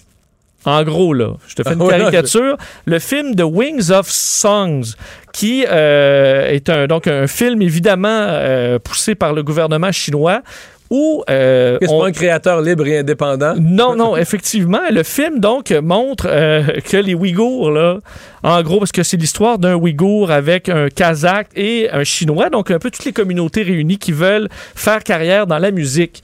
Et là, on les voit, euh, enfin, on laisse là, les barbelés, les caméras de reconnaissance faciale, les barrages routiers, les centres de rééducation pour des chevaux qui galopent. Je regardais la bande-annonce, des accordéons, des robes colorées, des belles montagnes. Puis là, tout le monde s'amuse quand tu es un Ouïghour.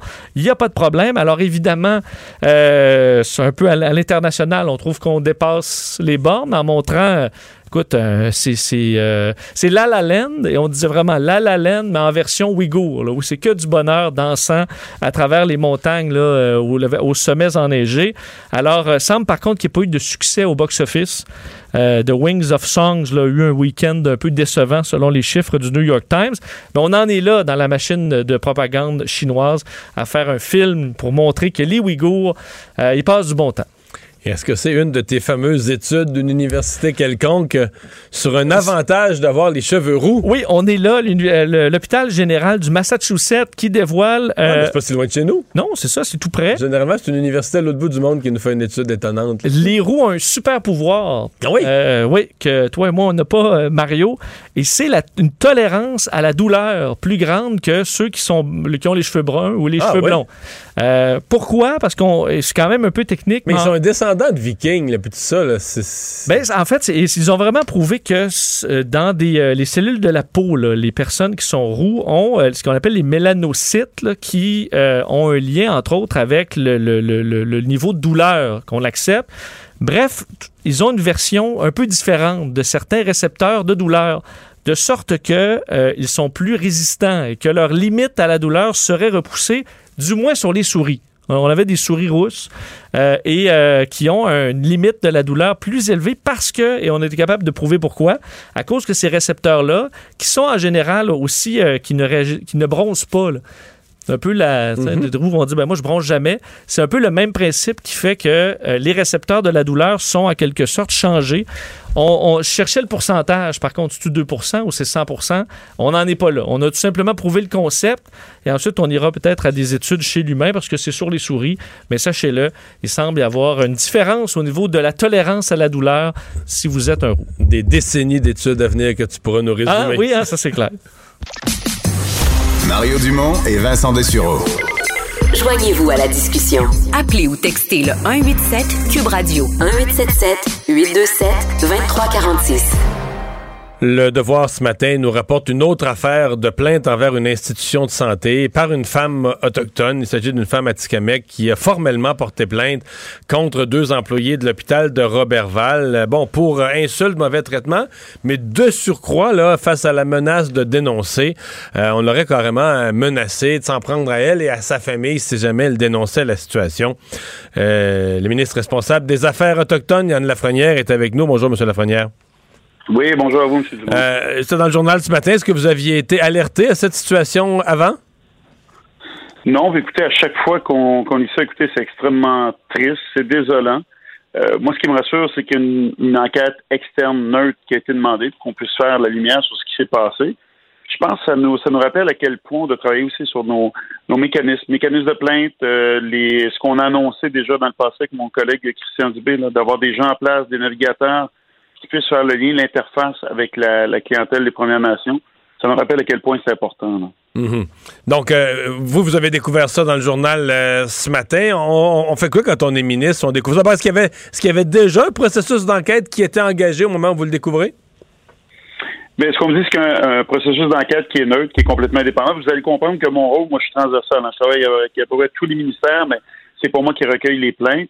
Mais quand même, euh, pour moi, c'est hyper important. Lorsqu'on parle de personnes qui, qui se plaignent de mauvais traitements, je vais laisser aller l'enquête euh, indépendante pour voir vraiment ce qui s'est passé. Mais c'est sûr, sûr, sûr, pour moi, ce qui fait pas de doute, c'est l'importance de mettre des mesures en place. On a commencé à Joliette et mon collègue Christian Dubé a dit qu'il était pour l'étendre à l'ensemble du système hospitalier. Euh, et les navigateurs, vous savez, ça va aider de part et d'autre. hein. Ça va aider la clientèle qui va chercher des soins. Ça va aider le personnel soignant aussi, qui veut donner des soins appropriés. Et euh, c'est pour ça qu'on a fait cette annonce-là. On parle vraiment. C'est ce qu'on appelle la sécurisation culturelle de façon bien simple. Ça veut dire quoi?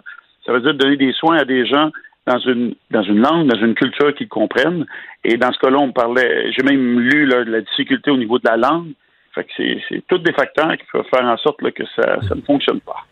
Mais c'est quand même, euh, pour le public, ça peut avoir l'air répétitif que ça arrive dans le, dans le système de santé. Est-ce que c'est. Et c'est parce qu'il y a eu un cas public avec un décès, Mme Echaquan, et que là, ça a comme euh, rendu plus, tout le monde plus, plus alerte ou euh, s'il y a un problème particulier là, versus d'autres, ministères ou d'autres services publics? Je voudrais que chaque cas, bien entendu, c'est normal, hein, parce qu'on s'est on s'est intéressé à la chose et je crois que le dossier de Joyce Echaquan nous a mis en plein visage une réalité qui était connue, que les membres des Premières Nations vivaient et nous l'ont souligné. On parle quand même de 300 000 hommes et femmes qui, à chaque jour, travaillent dans le milieu de la santé, qui font un job incroyable.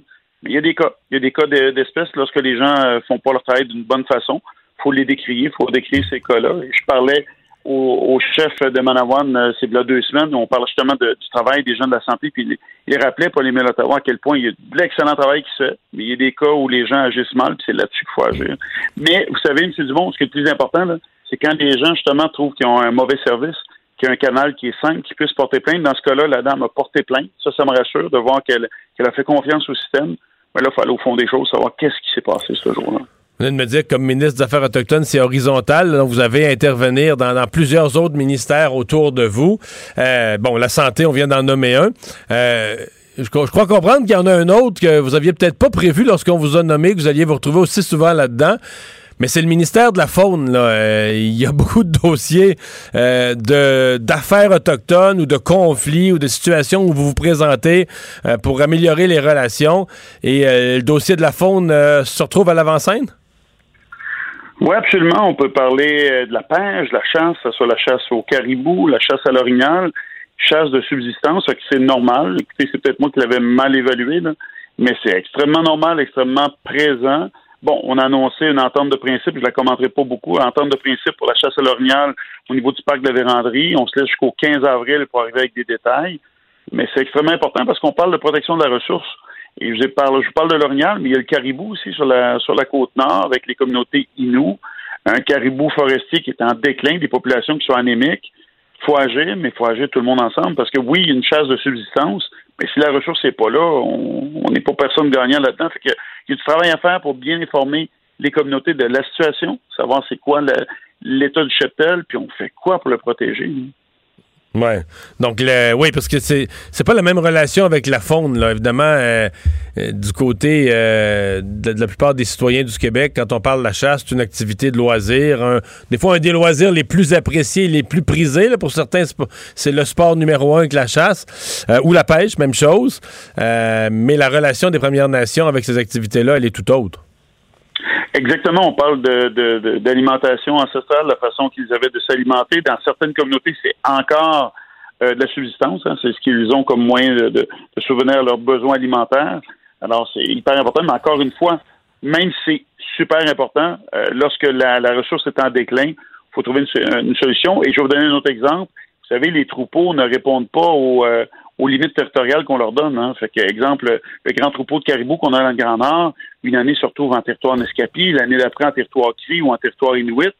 Et là, on a des conventions qui protègent les animaux, mais vous comprenez que les autres se déplacent. Hein. Fait que ça, ça, ça amène de belles discussions pour trouver une solution. Ouais. Puis le ministre contrôle pas ce déplacement-là. Non, non, vraiment pas. Euh, Vraiment pas. parle- Ils, ils respectent pas les codes de couleur non plus. Non. Vous me parlez un peu des, euh, des communautés, justement, dans le Nord, euh, les, les Naskapi, les, les, les, les Cris, les Inuits. Comment ça va, la vaccination? Parce que c'était un des groupes prioritaires, évidemment, toutes les communautés euh, isolées, avec des, des soins de santé limités, éparpillés un peu partout, là, dans le Nord québécois ou dans l'extrême est de la Côte-Nord. Est-ce que la vaccination est complétée? Est-ce qu'elle va bon train? Ça va excessivement bien. Ça a commencé de façon difficile, on s'en était parlé. Les trois premières semaines de l'année là, ont été complexes un petit peu, le temps qu'on puisse euh, s'aligner puis qu'on reçoive les vaccins. Et euh, je vous dirais, la semaine dernière, je parlais à mon collègue fédéral là, qui, qui félicitait la campagne québécoise parce qu'on est rendu là, à plus de 50 000 doses qui ont été données. Je rappellerai qu'au Québec, on a 104 000 membres des Premières Nations Inuit et euh, 50% ont moins de 35 ans. Fait que si vous faites un calcul, là, une grande majorité des gens qui ont été euh, vaccinés. Ça s'est très bien fait. Les leaders nous ont aidés beaucoup pour convaincre, pour rassurer les membres des Premières Nations Inuit là, qui, certains craignaient à la vaccination, comme dans la population en général. Mais vous l'avez dit, c'était tellement important pour nous parce que les soins de santé sont moins présents. Il y a une promiscuité qui est incroyable. On parle souvent de problèmes de logis dans les euh, communautés. C'est présent. On peut avoir euh, 12 à 15 personnes dans la même maison. Vous pouvez vous imaginer quand les aînés vivent dans cette même maison-là, si le, la COVID s'invite, mais écoutez, c'est un feu de paille. Là. Fait que c'était important. Ça a été bien fait. Et moi, il y a deux semaines, vous voyez, j'étais à Kanesatake avec le grand chef Simon. Il y avait une campagne de vaccination. C'était un bel exemple de partenariat parce qu'il avait invité euh, les collègues Mi'kmaq, là, environ 200 membres qui sont ici à Montréal, qui sont pas euh, en Gaspésie, à venir se faire vacciner. Parce que ça, c'est l'autre enjeu. Hein. Les, les vaccins étaient donnés par communauté. Je vous donne un exemple avec euh, l'Estigouche. On comprend qu'il y a plusieurs heures de route pour se rendre là-bas pour quelqu'un qui vivrait à Montréal. On avait 200 membres ici et la communauté Mohawk a décidé de partager leur vaccin avec eux. C'était un beau succès, ça. Mais, Monsieur le ministre, merci d'avoir été avec nous. Hey, merci à vous. Au revoir. Bonne journée. Yann Lafrenière, ministre responsable des affaires euh, autochtones. On va aller à une pause. Mario Dumont et Vincent Dessureau. Inséparables comme les aiguilles d'une montre. Cube Radio. Le hockey a tellement évolué, les jeunes maintenant, ils ont des skills comme ça se peut pas. Puis ces kids-là, ils rêvent à... Jean-François Barry. Un animateur pas comme les autres. Salut Jean-François. Salut Mario. Hey, là, je peux pas chialer pendant quelques jours. Là. Faut que je me ravale parce qu'hier, c'était un scénario de film. Là. C'est incroyable hier, la belle remontée du Canadien. Ouais. Avouons qu'après deux périodes, puis qu'après la première, en fait, à la fin de la première, à la fin de la deuxième, à quelques secondes de la fin, tu te fais poter. Tu pars 2 à 0 en arrière au deuxième en track. J'aurais pas gagé beaucoup sa victoire du Canadien. Puis en plus, Eric Stahl, le joueur à son premier match dans l'uniforme qui compte en prolongation. Scénario de film. Scénario de film, puis honnêtement, avec des buts comme ça qui font mal en fin de période, moi j'avais lancé la serviette. Juste parce que moralement, t'en donnes un mauvais en, en fin de première à 20 secondes à jouer, t'en donnes un autre mauvais avec 10 secondes à jouer en deuxième. Tu sais, C'était le genre de, de scénario, on dirait, où tu fais comme, bon, Hmm. ben, à soir, on a beau faire n'importe quoi, on va perdre de toute façon. Ben non, le Canadien est revenu. Belle victoire, mais victoire coûteuse, Mario. Ben, c'est ça. Double, double blessé et pas les moindres. là. Ben, Exactement, Gallagher était déjà blessé, ouais. Ben, Gallagher n'était pas blessé. Il jouait hier, mais oui, il y avait un inconfort à une jambe. Mais là, hier, là, Là, une vraie blessure ça, là. il a reçu une rondelle sur un pouce et on parle d'une fracture à un pouce. À un pouce, pardon. Là, il va voir des spécialistes. On ne sait pas s'il va être obligé de passer à l'opération. Si ça peut se régler avec un plâtre, ben un plâtre, là, c'est euh, c'est un mois, six semaines. Donc, Gallagher, on va le revoir cette année. Si jamais il passe sous le bistouri, ça se pourrait que ce soit terminé pour sa saison. Même ce qu'on ne souhaite pas. Ben, en fait, je peux pas, je peux pas dire aujourd'hui, là, tout dépendamment du spécialiste, euh, ce qu'il ce qu'il va dire, mais c'est sûr que ça change la donne. Aujourd'hui, il y a plusieurs articles, plusieurs spécialistes qui disent que ça va peut-être forcer Bergevin à bouger quand il va savoir ce qui se passe avec Gallagher. Parce qu'advenant le cas où on apprend que ça va aller en septembre, ce qu'on souhaite pas, là, que ça va aller en, en septembre prochain, ben là, tu as, 6 millions qui viennent de se libérer sur la masse, première chose, et tu as besoin d'un ailier droit. Fait que ça va être euh, à suivre ce que les, médecins vont dire, mais c'est dur parce que Gallagher, on le sait, c'est la, la bougie d'allumage du Canadien souvent, puis c'est un gars qui, qui se donne soir après soir, puis qui est là pour réveiller ses coéquipiers. Fait que c'est une lourde perte. On va espérer que ce soit euh, plus de peur que de mal. Et l'autre qui est tombé au combat, c'est Carey Price. Hier, euh, ils en ont parlé beaucoup là, dans le reportage, comme quoi il ne se levait pas euh, sur ses deux jambes, euh, qu'il avait de la difficulté à, à se bouger et tout ça. là. il avait isolé une séquence, mais finalement, ça n'a rien à voir. C'est une blessure qui traîne depuis un petit bout de temps. Un inconfort. Mais euh, la dernière fois qu'ils nous l'ont fait, celle-là, que Price traînait une blessure, tu sais, ça devait être euh, jour après jour, puis finalement, ça avait été deux mois, non? Je suis tellement content que tu parles de ça parce que moi, aujourd'hui, j'ai entendu plein de spécialistes puis j'en ai lu beaucoup qui disent bon, ben là, il reste, puis peut-être qu'ils vont le ramener pour le deuxième match, mais probablement Allen, parce que là, ça va être Jake Allen qui va être euh, devant le filet pour Toronto et Winnipeg, un back-to-back, deux soirs de suite, euh, euh, mercredi et jeudi. Mais ça, c'est il y a Puis on 3-4 verra ans, pour- j'ai pas rêvé à ça. Il y a 3-4 ans, là, il était parti, là. Tu sais, c'était pas une méga blessure pendant un match. C'était un malaise qui traînait, puis tout ça. Ouais. Mais il avait pas vu l'heure de revenir. là. Ça- C'était des, des Non, semaines, des mois. D'un mois à l'autre, puis maintenant on l'avait vu sur la glace, il faisait des petits pas de côté, puis on s'est dit, ah, il va revenir, puis finalement, il est jamais revenu de, de l'année. Et moi, ce qui, me- ce qui me fait sourciller aujourd'hui, c'est que là, ils nous disent que c'est une blessure qui traîne depuis un petit bout de temps, puis qu'avec un congé, puis des traitements, ça devrait aller. Ben, Ben, on vient d'avoir un congé de, on de- arrive forcé d'une de la semaine. COVID. Je, Là, ouais. je- je comprends pas que personne parle de ça. Ça fait une semaine que. Fait que si cette blessure-là, il la traîne, c'est pas parce qu'on lui donne 48 heures de congé qu'il va soudainement être correct. Là. Ça fait- Parce que la si COVID, ils ont eu de temps. 10 jours de congé. Là. Fait que euh, ça, ça m'inquiète, honnêtement. La bonne nouvelle, c'est qu'on a le luxe d'avoir un bon deuxième gardien. Fait qu'on peut, si Price a besoin de trois semaines, on peut lui donner trois semaines. là. Il n'y a aucun problème. Jake Allen peut faire le travail en saison sans aucun problème. On a rappelé Caden Primo qui va être là pour euh, le seconder. Euh, sinon, dans les autres nouvelles, euh, Armia était de retour dans l'environnement de l'équipe.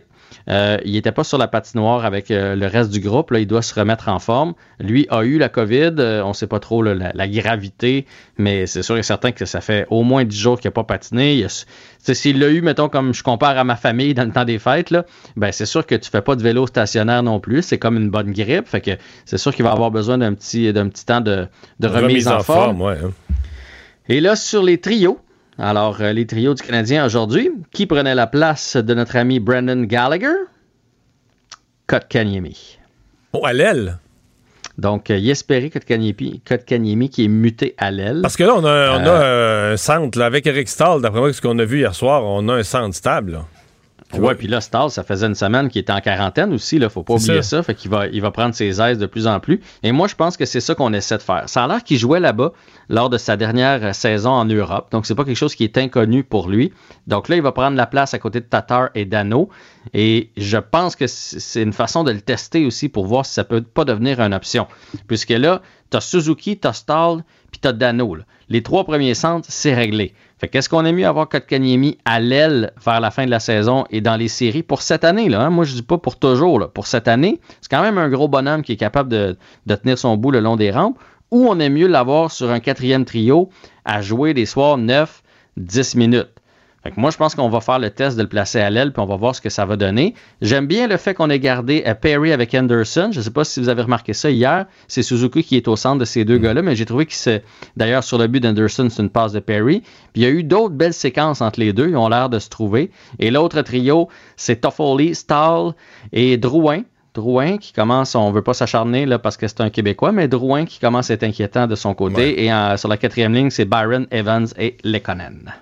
Et il joue demain à. contre. À- à- à- contre Toronto. Toronto.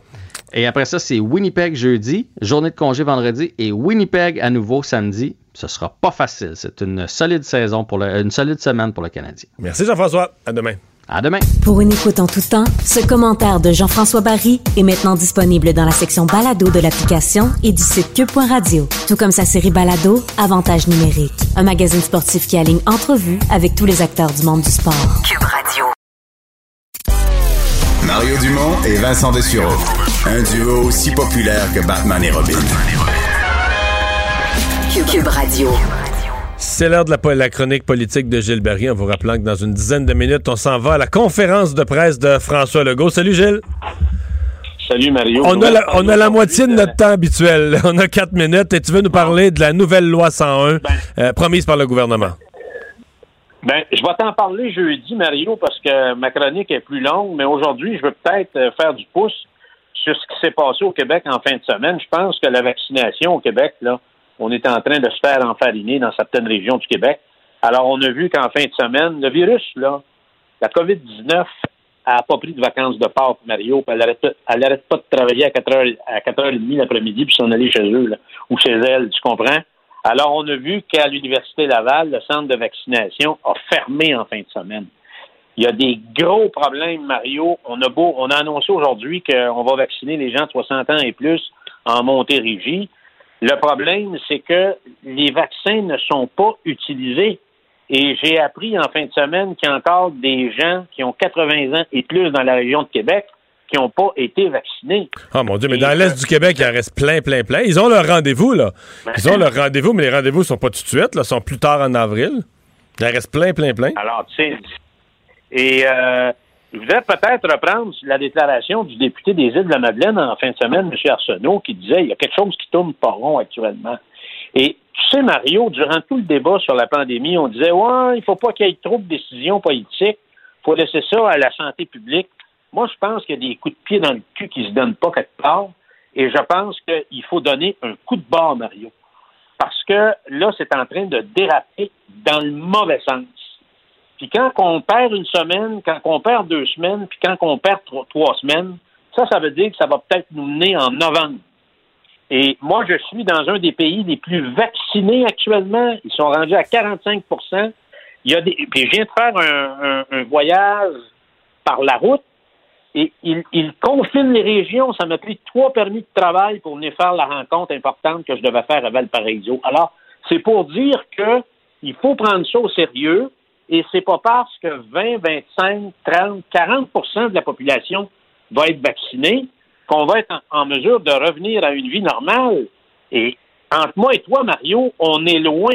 On est loin de tout ça au Québec. On vient de passer, on vient de passer 15% On est trois fois moins vaccinés que le Chili, là.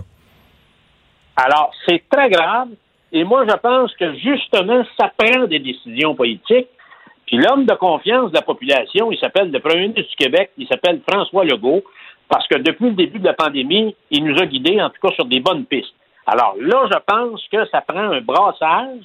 Il y a des gens qui doivent se faire brasser ou tirer le fond de culotte et on doit redonner un coup de barre parce que là, on apprend à tous les jours des mauvaises nouvelles sur la vaccination. Ça n'a aucun sens qu'on ait des vaccins disponibles et qu'on puisse pas les utiliser. Il y a quelque chose qui marche pas. Je sais pas ce que tu en penses. Mhm. oui, absolument. Mais regarde, en partant, là, des vaccins, là, on en a. Là. En fin de semaine, euh, il y a eu des livraisons majeures. On dit le chiffre, l'évaluation, c'est qu'il y a presque 750 000 vaccins disponibles. Fait que, comme on l'a vu dans les prochains jours, il faut qu'on voit la campagne de vaccination au Québec atteindre vraiment un nouveau, euh, un nouvel essor, un, un nouveau rythme. une nouvelle cadence.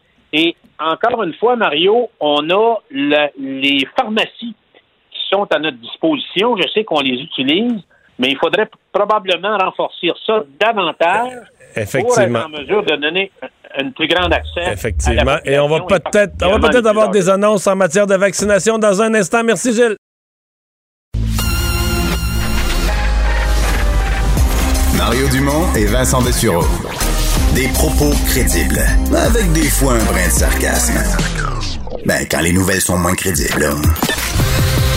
Mario Dumont et Vincent Dessureau. Cube Radio. Cube Radio. Cube Radio. En direct à LCN.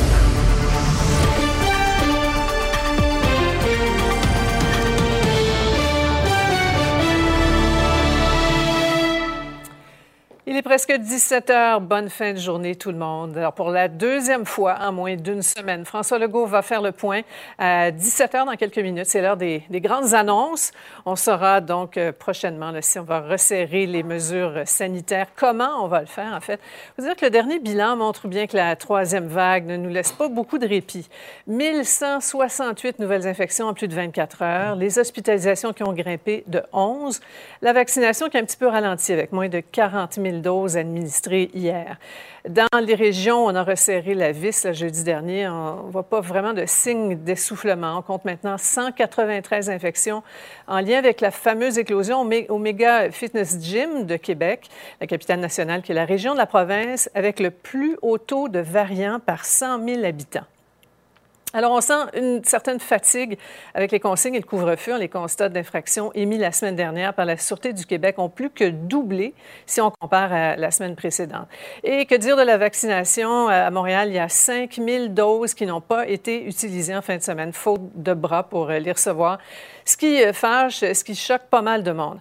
Le grand patron de la vaccination au Québec a reconnu qu'il savait dès vendredi que des milliers de plages horaires étaient disponibles durant le long week-end.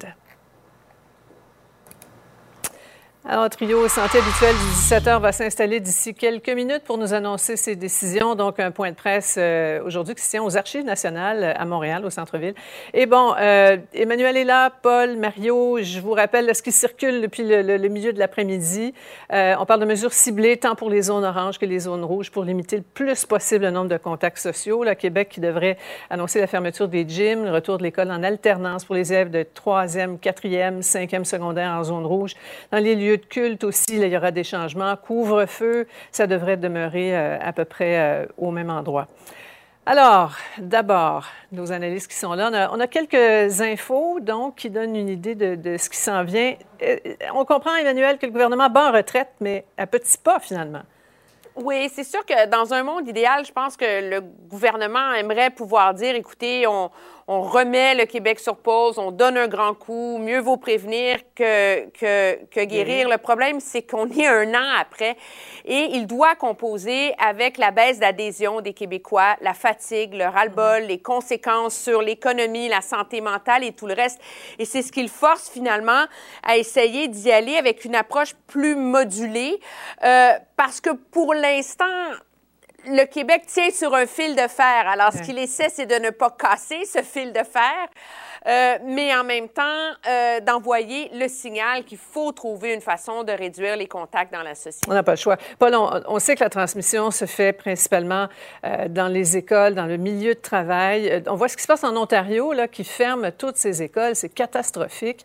Là, on parle d'un retour à, à l'école en alternance, euh, de, plus de restrictions, mais pas trop, parce qu'il faut tenir compte de la fatigue sociale. Emmanuel en parle. Alors, ben, qui, qui, est manifeste partout en ce moment, et ça se comprend depuis plus d'un an que ça, que ça ouais. Dure, cette, affaire-là. Mais euh, essentiellement, euh, Sophie, le, le, mouvement de recul n'est pas le mouvement préféré des gouvernements, quel qu'il soit. Mm. C'est ça qui va se passer aujourd'hui, parce qu'on va, on va corriger des décisions qui sont euh, prises il y a deux semaines, enfin, qui sont en vigueur depuis euh, à peine deux semaines. C'est très peu, c'est pas beaucoup. Mm -hmm. Mais le gouvernement avait décidé à ce moment-là d'ouvrir quand même, même si on savait, on voyait, on entendait le tonnerre gronder pas très loin, que la tempête s'en venait. Euh, il y a deux semaines, ils ont décidé quand même d'alléger des mesures euh, à Montréal. On va devoir corriger ça, notamment dans, dans le monde scolaire. Mais euh, c'est mmh. sans doute la décision la plus difficile de ce gouvernement. La, le premier ministre euh, François Legault est très, très entêté là-dessus. Il va maintenir les écoles ouvertes le plus qu'il peut, le plus longtemps qu'il peut. C'est ça. Mario, euh, tout à l'heure, devant la machine à café, là, on se disait c'est comme une sorte de marathon. Les marathoniens sont vraiment là, à, à, bout de souffle. On arrive comme à la fin, là, puis il y a des petits coquins qui, qui repoussent le fil d'arrivée. Les, les, coquins étant le, les variants. Ouais. Mais, mais, les gens sont, sont unanimes sur le fait qu'ils sont épuisés. Là où ils s'entendent pas nécessairement, c'est qu'il y a une partie de la population dont la réponse est euh, mettez-nous des mesures drastiques, donnez un grand coup, coupez la contamination, et qu'on fasse deux semaines, trois semaines, quatre semaines là, de, de, de, grands sacrifices, puis qu'on ait la paix après. Alors qu'il y en a d'autres qui en veulent ouais. plus de mesures, qui en, on, veut vivre librement, lâchez-nous avec les mesures, laissez-nous faire nos activités. Donc les gens sont tous fatigués, veulent tous que ça finisse, là, les mesures, tout le monde en aura le pompon, mais on pas nécessairement, dire, on écoute les citoyens euh, dans la rue, là, on entend vraiment des deux versions très, très, très opposées. Là. Euh, le but étant le même, le but étant de dire euh, on veut de la liberté éventuellement, mais certains certains veulent pas sacrifier la liberté immédiate. D'autres disent ben, je serais prêt moi, à donner un grand coup pour aller rechercher une Ouais. paix ensuite. là, mais... Ouais, au fond, Emmanuel, les- gens aimeraient peut-être comme un, un plan, si, si possible, dans, dans les circonstances. Et Dieu sait que c'est pas évident, euh, avec notamment le- les, les variants qui s'en sont mêlés. là. Oui, mais pour reprendre l'analogie du marathon, l'enjeu, je pense que la population veut savoir il reste combien de kilomètres au marathon? Est-ce qu'il en reste 10, il en reste 5, il en reste 15? Et ça, que le gouvernement le sait? gouver- Et si le gouvernement ne peut pas contrôler la courbe des variants, il, il a les cédules de vaccination. Il est capable de donner un aperçu de ça aux, aux- aux Québécois et de dire, écoutez, pendant au moins six semaines ou un mois, tant que telle proportion de la population ne, seront pas, ne sera pas vaccinée, nous serons sur va une corde raide. Et Voilà. je pense que Alors, euh, c'est ce genre de le- certitude. Le, trio donc gouvernemental s'est installé. On va écouter Bonsoir, tout le monde. premier ministre Legault et on vous Je veux euh, d'abord vous parler de la situation en général, la situation de la pandémie, bien sûr, euh, au Québec. Euh, J'ai eu la chance hier, euh, avec euh, le ministre de la Santé, d'avoir une euh, présentation de projection qui venait de la santé publique, de l'INSPQ, de l'INES. Ça va vous être présenté cette semaine, comme on le fait à chaque semaine. Et on peut voir, comme on s'y attendait, d'abord, une augmentation importante de la présence des variants dans les nouveaux cas. La difficulté dans les, dans les euh, projections qu'on a pour les prochaines semaines, c'est qu'habituellement, on avait une situation au Québec où il y avait Montréal ou le Grand Montréal, puis le reste du Québec. Or, ce qui est arrivé euh, la semaine dernière, c'est qu'il y a quatre régions, excluant Montréal, donc euh, les régions de la capitale nationale, Chaudière-Appalaches, Bas-Saint-Laurent et l'Outaouais, où il y a eu une forte augmentation du nombre de cas. Puis je précise bien du nombre de cas. Pour l'instant, on n'a pas vu une forte augmentation des hospitalisations dans ces quatre régions, mais on peut penser que ça va venir dans euh, les prochains jours, les prochaines semaines. Euh, euh, c'est une question presque que mathématique. Évidemment, on n'a pas attendu de voir l'augmentation du nombre d'hospitalisations pour agir. Dès la semaine passée, on a mis en place des mesures d'urgence dans ces quatre régions. Bon, maintenant, quand on regarde Montréal puis les autres régions, de façon assez surprenante, on ne voit pas actuellement d'augmentation importante du nombre de cas. Mais si on regarde ce qui se passe ailleurs, en particulier en Ontario, on se dit que c'est probablement une question de jour, question maximum de semaines. Oui, pour l'instant, on a résisté un peu plus longtemps qu'ailleurs, mais il y a un risque, selon les experts, qui est plus important cette semaine qu'il l'était la semaine passée, qui est une forte augmentation des cas, entre autres dans la région de Montréal. Et c'est pour ça qu'on veut aujourd'hui euh, apporter des nouvelles mesures qui sont vraiment préventives. Euh, Il n'y a pas personne qui est capable de dire avec certitude où on va être dans une semaine, deux semaines, mais on veut vraiment agir de façon préventive en ajoutant des mesures, des restrictions dans les zones rouges et dans les zones oranges. Bon, la santé publique nous dit que euh, les endroits qui euh, les inquiètent euh, le plus, ce sont les écoles, les sports, les lieux de culte, les maisons. Et donc, on a essayé euh, effectivement de regarder euh, les mesures qui devaient être mises en place. Évidemment, euh, je l'ai répété souvent, puis je vais continuer à le répéter. euh, le dernier endroit où on veut agir, c'est dans les écoles, parce qu'on veut autant que possible que les enfants restent à l'école. C'est important pour leur apprentissage, c'est important euh, pour leur vie sociale, pour leur santé mentale, mais en même temps, faut voir ce qui est possible de faire comme compromis. Donc, dans les zones rouges, euh, les zones rouges, bon, on a nos, quatre nouvelles euh, régions, donc Capitale-Nationale, Outaouais, Bas-Saint-Laurent, Chaudière-Appalaches. On a les régions qui étaient déjà en rouge, c'est-à-dire Montréal, Laval, Laurentide, la Nodière et la Montérégie. Donc, j'annonce que dans ces zones rouges, à compter de lundi prochain, on va revenir à l'alternance en secondaire 3, 4, 5. Ça veut dire que les élèves vont aller à l'école une journée sur deux. Malheureusement aussi, la santé publique nous demande euh, d'annuler les activités parascolaires, donc toujours à partir de lundi prochain. Puis à partir de jeudi cette semaine, euh, on va aussi limiter les activités sportives à l'intérieur, va fermer les gyms, toujours dans les euh, zones rouges, et on va euh, limiter le nombre de personnes dans les lieux de culte à 25. Je suis toujours dans les zones rouges. Bon, peut-être un commentaire sur euh, l'alternance secondaire 3, 4, 5. Évidemment, je m'attends à ce que certaines personnes nous disent Ah, ben la semaine passée ou l'autre semaine avant, vous disiez le contraire.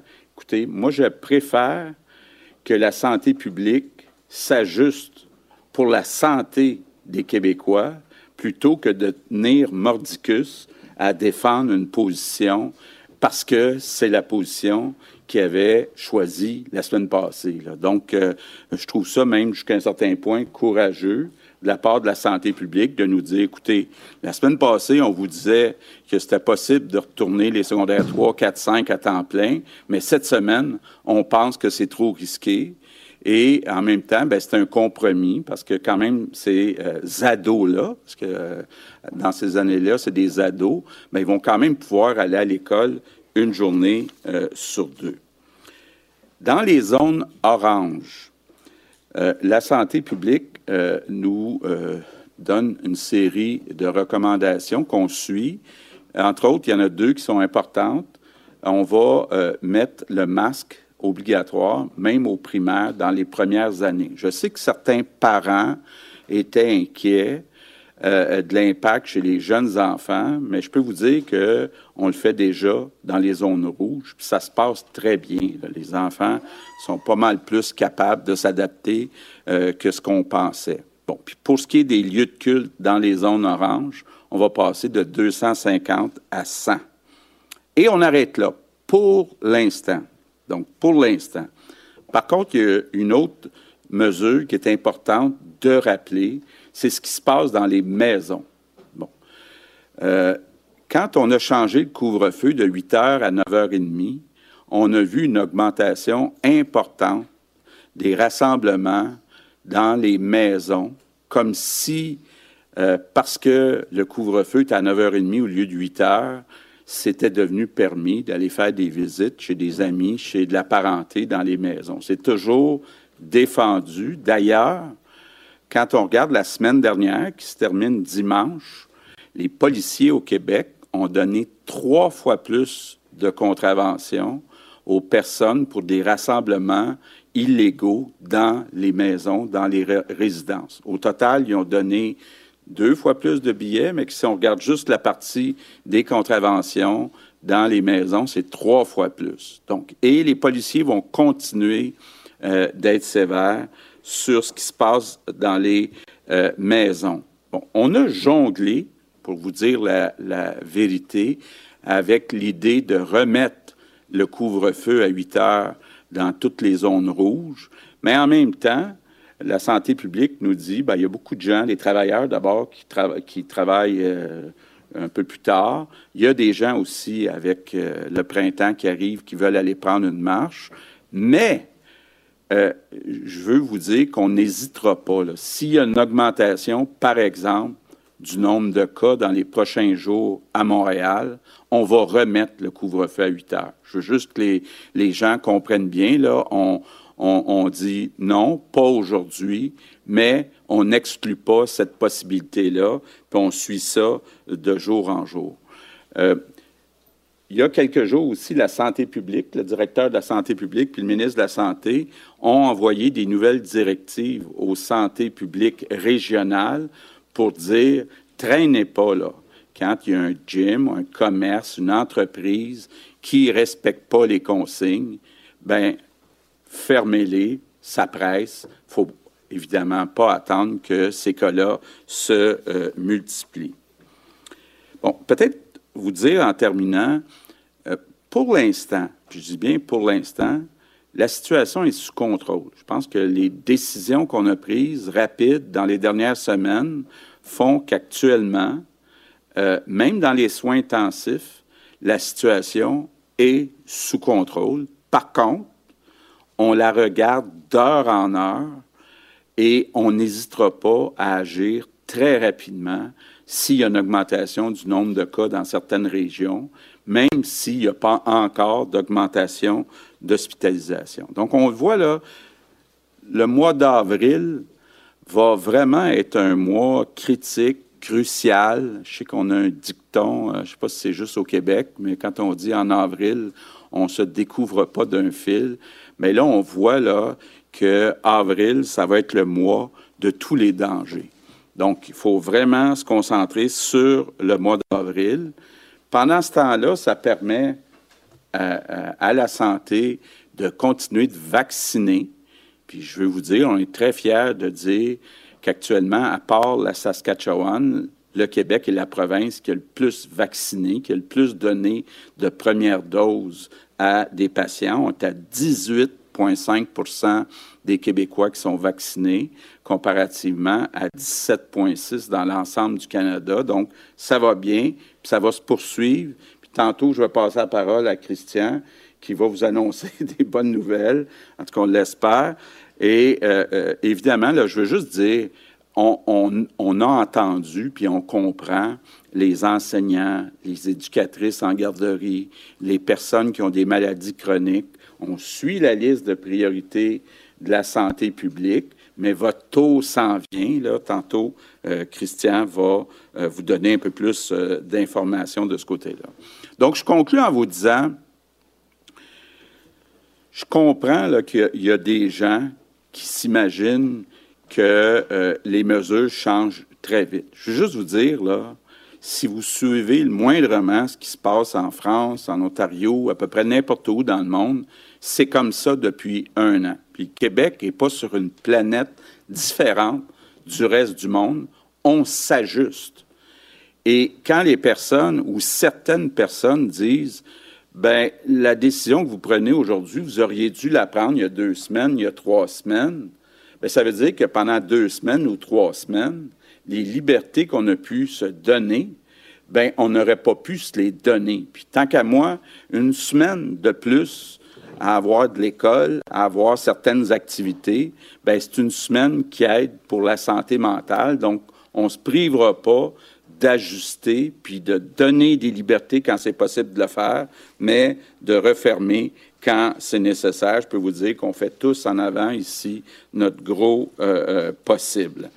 Euh, donc, je vous dirais, s'il vous plaît, je sais que vous êtes tanné, mais encore un dernier effort. D'abord, quand c'est rendu votre tour, allez vous faire vacciner. Puis, entre-temps, soyez prudents. Puis, c'est pas seulement les personnes plus âgées, là, avec le nouveau variant, même les jeunes. Euh, peuvent être touchés, puis hospitalisés, puis avoir des conséquences graves. Donc, prenez ça au sérieux, soyez prudents. Good evening, everyone. Variant Alors, le premier ministre passe donc à la, à la phase euh, en anglais. Je vous résume vite, vite, vite. Là, c'est donc confirmé, ce dont je vous parlais un petit peu plus tôt. Là, pour euh, l'instant, euh, M. Legault dit que Montréal résiste, mais bon, la situation générale peut devenir critique à vitesse grand V. Alors, même s'il n'y a pas une forte hausse d'hospitalisation, on y va pour des frappes préventives pour éviter clairement la, catastrophe. En zone orange, dans les écoles primaires, le port du masque va être obligatoire. Il y a des changements au niveau des lieux de culte. On retrouve Emmanuel, euh, Paul et Mario. J'aimerais ça vous, en, vous entendre très, très rapidement chacun.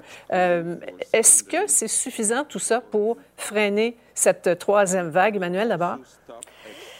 Bien malin, celui qui peut le prédire. Groupe des médecins infectiologues qui, à Montréal, vendredi dernier, COVID Stop, vous dirait non.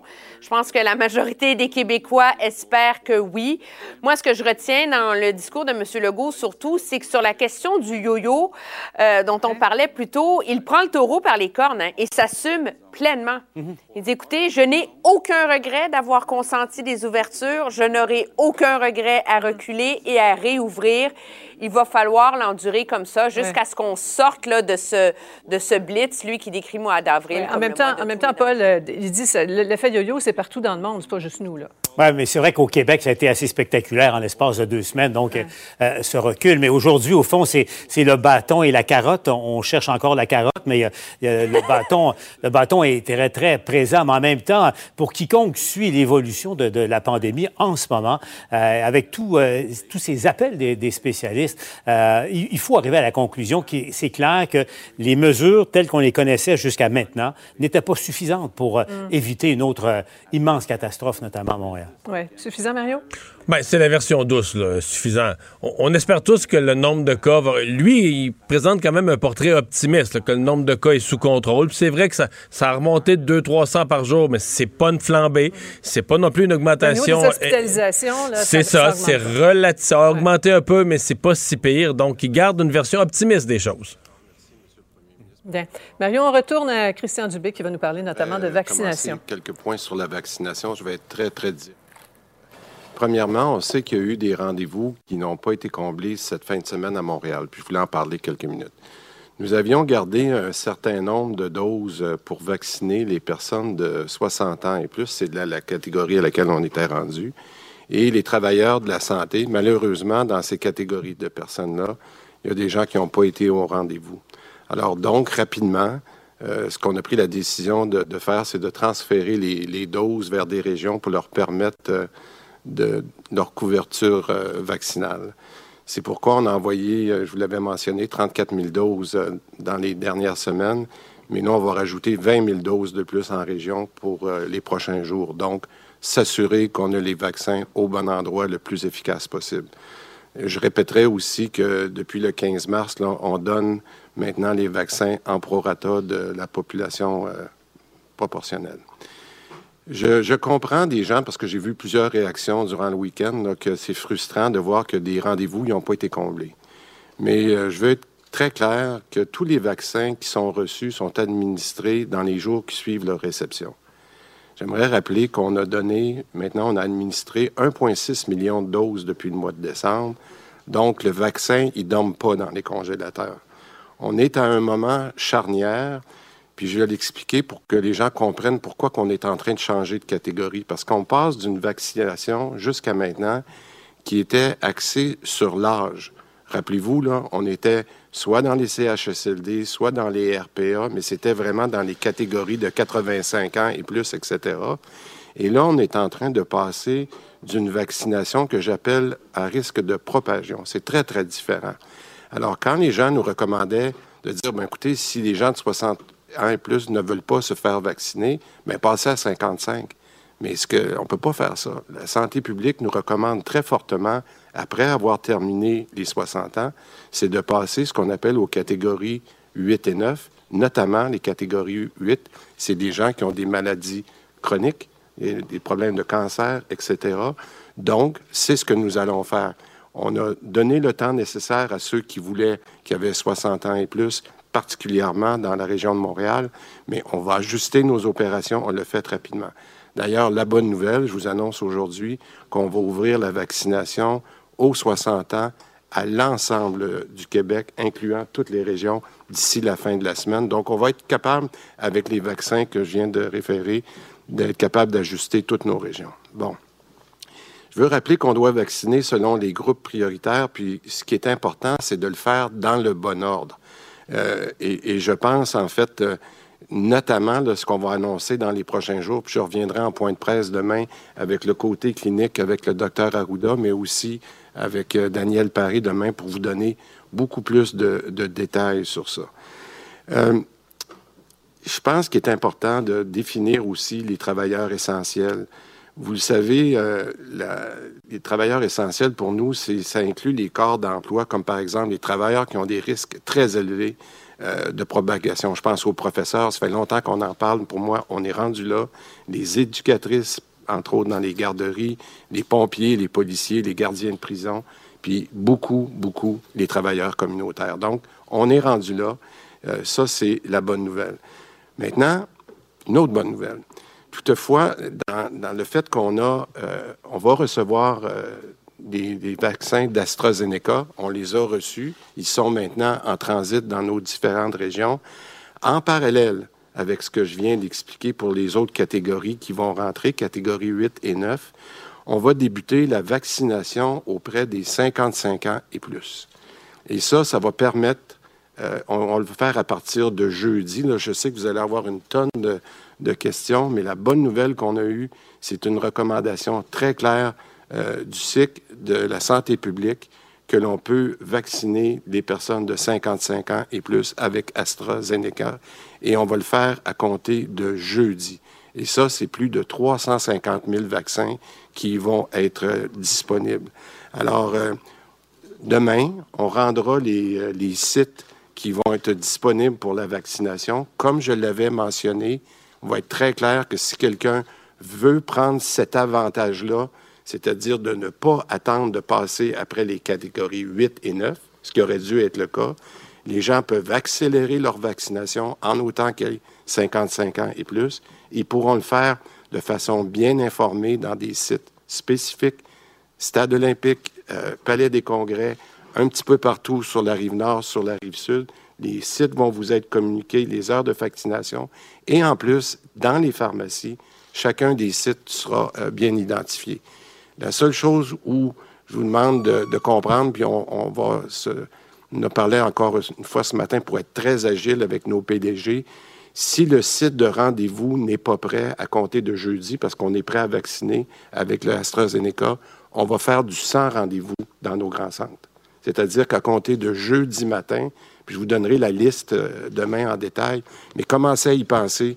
Vous pouvez prendre même du sans rendez-vous dans nos grands centres à compter de, de jeudi matin.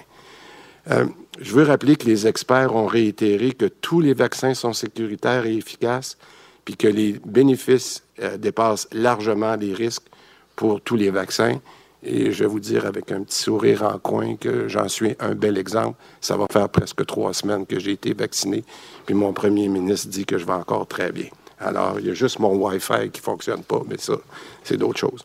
Alors, j'aimerais euh, rappeler qu'il faut continuer à penser euh, en dehors de la boîte. C'est ce qu'on a fait pour la vaccination, montrer notre agilité. Quand des fois on a des petits glitches, je vous le dis, j'ai trouvé ça difficile en fin de semaine. D'avoir des gens là, qui qui n'allaient pas prendre leur rendez-vous, qu'on rendrait des, rendez-vous qui étaient disponibles, qui n'étaient pas pris. J'ai trouvé ça difficile. Une bonne discussion euh, assez forte avec nos PDG ce matin. C'est pas du tout leur faute. Eux autres, on leur avait demandé de rendre des rendez-vous disponibles. J'apprécie énormément le travail qui est fait. On va garder le cap. On va s'ajuster comme on le fait depuis le début. Puis je veux qu'on continue d'être les meilleurs au Canada. Merci beaucoup. Merci beaucoup. Donc, on va débuter la période de questions. Euh, il y a deux micros. On va se limiter à une question, une sous-question par journaliste. On va débuter avec Véronique Dubé de TVA Nouvelles. Bonjour. On a donc entendu par rapport au gym, par rapport au lieu de culte, mais il suffisait durant le week-end d'aller se promener dans les commerces pour constater que les règles n'étaient pas nécessairement euh, respectées. Euh, Est-ce que ça vous inquiète cet aspect-là? Puis, Écoutez, euh, c'est clair que dans les commerces, il y a ce qu'on appelle une volumétrie, le nombre de personnes qui sont accessibles, pas de flanage euh, à l'intérieur des commerces. Et euh, comme on l'a dit tantôt, on a demandé à nos directeurs de santé publique, dans le contexte du variant et la vitesse à laquelle ça se propage, puis que ça devient plus compliqué aussi euh, rapidement le nombre de cas, nos directeurs de santé publique, s'ils observent que des mesures sont pas prises en compte, telles que respectées, pourront fermer l'établissement pour sept jours. Ils vont enquêter. Si c'est de la transmission, ça va être pour 21. Donc, ça fait partie des choses qu'on va regarder aussi euh, en termes de respect des consignes.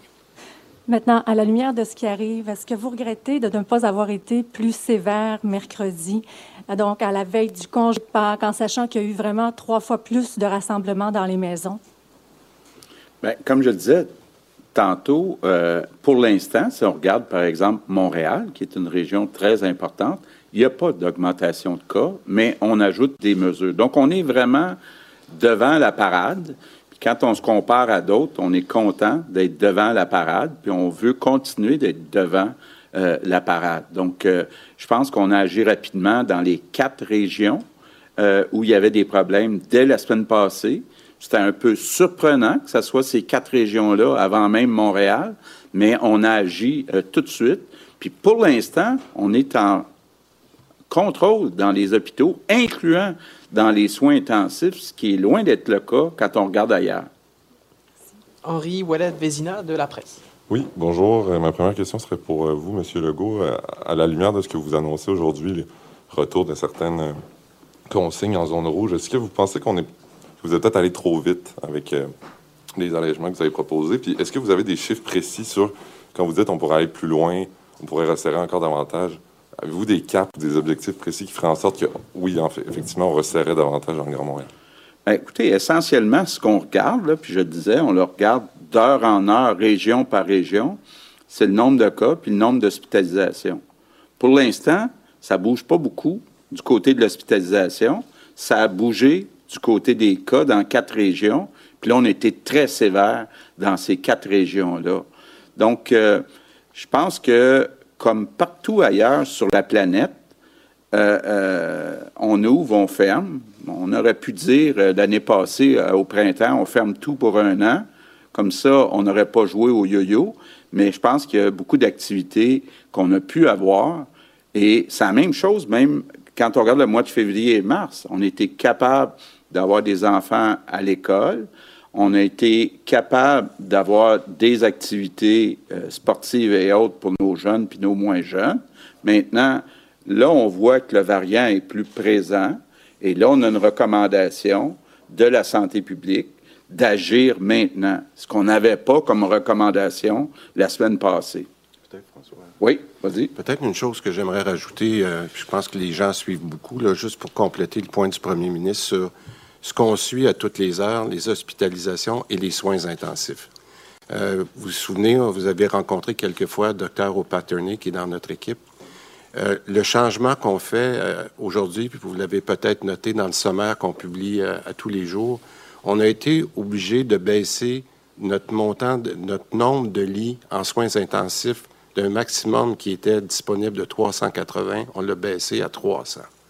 Puis cette raison-là, c'est qu'on a de moins en moins de personnel, d'infirmiers et d'infirmières qui peuvent supporter les soins intensifs. Fait que c'est une raison de plus en ce moment, là, puis particulièrement à Montréal. Ça veut dire qu'on est, on peut être très proche de cette ligne-là qu'on ne veut pas traverser. Alors, je vous le dis, là, ce matin, on a été obligé de reviser notre chiffre, puis ça nous rend encore plus prudent de dire si jamais les soins intensifs se mettaient à augmenter rapidement, bien, il va falloir avoir d'autres mesures. Ma deuxième question serait sur la vaccination, euh, peut-être plus pour M. Dubé. Euh, corrigez-moi si je me trompe, le Québec, là, dans depuis une semaine, a reçu à peu près près de 800 000 doses de vaccins. Nous, on a vacciné à peu près moins de 300 000 personnes dans la même période. Donc, je sais que vous en avez parlé tantôt, mais qu'est-ce qui s'est passé exactement? Est-ce que c'est parce qu'on n'était pas prêt à recevoir autant de gens ou parce que, bon, vous n'aviez pas encore déterminé qui allait passer? Il, y a, trois raisons, puis je suis content que vous posiez la question parce qu'on va clarifier ça tout de suite. Premièrement, les doses, quand vous dites qu'on reçoit dans une semaine, les doses dont on parle, que ce soit l'AstraZeneca, qu'on a reçu le, 2, le 3 pour euh, Moderna, puis Pfizer le 4, on les reçoit jamais une journée, puis on peut commencer le lendemain. Le Québec, c'est grand, puis il faut aller en région. Donc, il y a toujours un temps de transit pour chacun de ces différents vaccins-là. Moi, ce que je regarde plutôt, c'est est-ce qu'on est capable, puis prenons l'exemple le plus simple, le Pfizer, quand on le reçoit, c'est 230 000. Puis ça, c'est facile, ça va être 230 000 encore pour le prochain mois. Est-ce qu'on est capable de le vacciner dans 5 à 7 jours? La réponse est oui. Quand vous voyez qu'on fait une journée normale ces temps-ci de 40-42 000, c'est parce qu'on passe le Pfizer comme il est prévu. OK? La seule chose qui arrive cette semaine, puis c'est pour ça que ça fait effectivement 700 000 au total, c'est Moderna. Euh, Moderna, c'est la première raison. Euh, il est arrivé en retard un peu. il est arrivé. Il faut l'envoyer aux pharmaciens. Mais les pharmaciens, ils en font 100 par jour. C'est pas comme le stade olympique. Donc, il faut envoyer ça à 350 pharmaciens à Montréal, puis là, on rouvre encore plus. Donc, c'est une deuxième raison où c'est un peu plus long, mais une fois qu'il est rendu, il est rendu pour on vaccine. Troisièmement, AstraZeneca, 350 000 doses. Ça, AstraZeneca, il fallait avoir l'autorisation de santé publique pour tout ce qui est arrivé à AstraZeneca, d'être capable de le faire. C'est une très bonne nouvelle aujourd'hui qui va être disponible à compter de jeudi matin. Puis même, c'est pour ça qu'on a expliqué qu'on va le faire sans rendez-vous. Il y aura peut-être quelques files d'attente, mais je pense que les gens qui veulent accélérer vont être prêts, puis on va trouver un système de, de billetterie en attendant. Chaque journée est importante. Donc, les 600 000, là, c'est une longue réponse, mais c'est arrivé à différentes dates, puis il faut les amener en région. Ça, merci. Ça fait Philippe plaisir. Bonneville, Cogeco Nouvelles. Bonjour à vous trois. Euh, Monsieur Dubé, juste faire un suivi là-dessus, là, sur les 740 quelques mille doses que vous avez de disponibles actuellement. On n'a jamais eu ça de disponible ju- jusqu'à présent. Puis on est très contents. On est Exactement. très contents, On est tous heureux. Oui. Sauf que là, je ne suis pas un expert en mathématiques, là, mais 700 000 doses pour les sept prochains jours, disons, c'est une moyenne de 100 000 doses. Là, on ne s'est jamais rendu à un peu plus que 50 000. Est-ce qu'on pense être capable demain, après-demain ou cette semaine d'atteindre un niveau, disons, de vaccination de 100 000 doses par jour? À quel moment ça va commencer à avoir des gros chiffres comme ça? là? Bien, le, le premier ministre m'a posé exactement la même question ce matin. On n'est pas arrangé. Hein? Je suis pas arrangé avec vous. Moi, j'ai dit, j'espère que jeudi, vendredi, je vais pouvoir faire 70, 75 000 doses. Mais j'ai trois composantes. Je reviens. Le 40 000 de Pfizer, là, il, il- c'est- il est facile. Après ça, Moderna, les pharmaciens étaient un petit peu en retard. Pas de leur faute, le, vaccin. Moi, je pense qu'on va aller le chercher. Maintenant, c'est pour ça qu'on a décidé de le faire avec des stratégies différentes.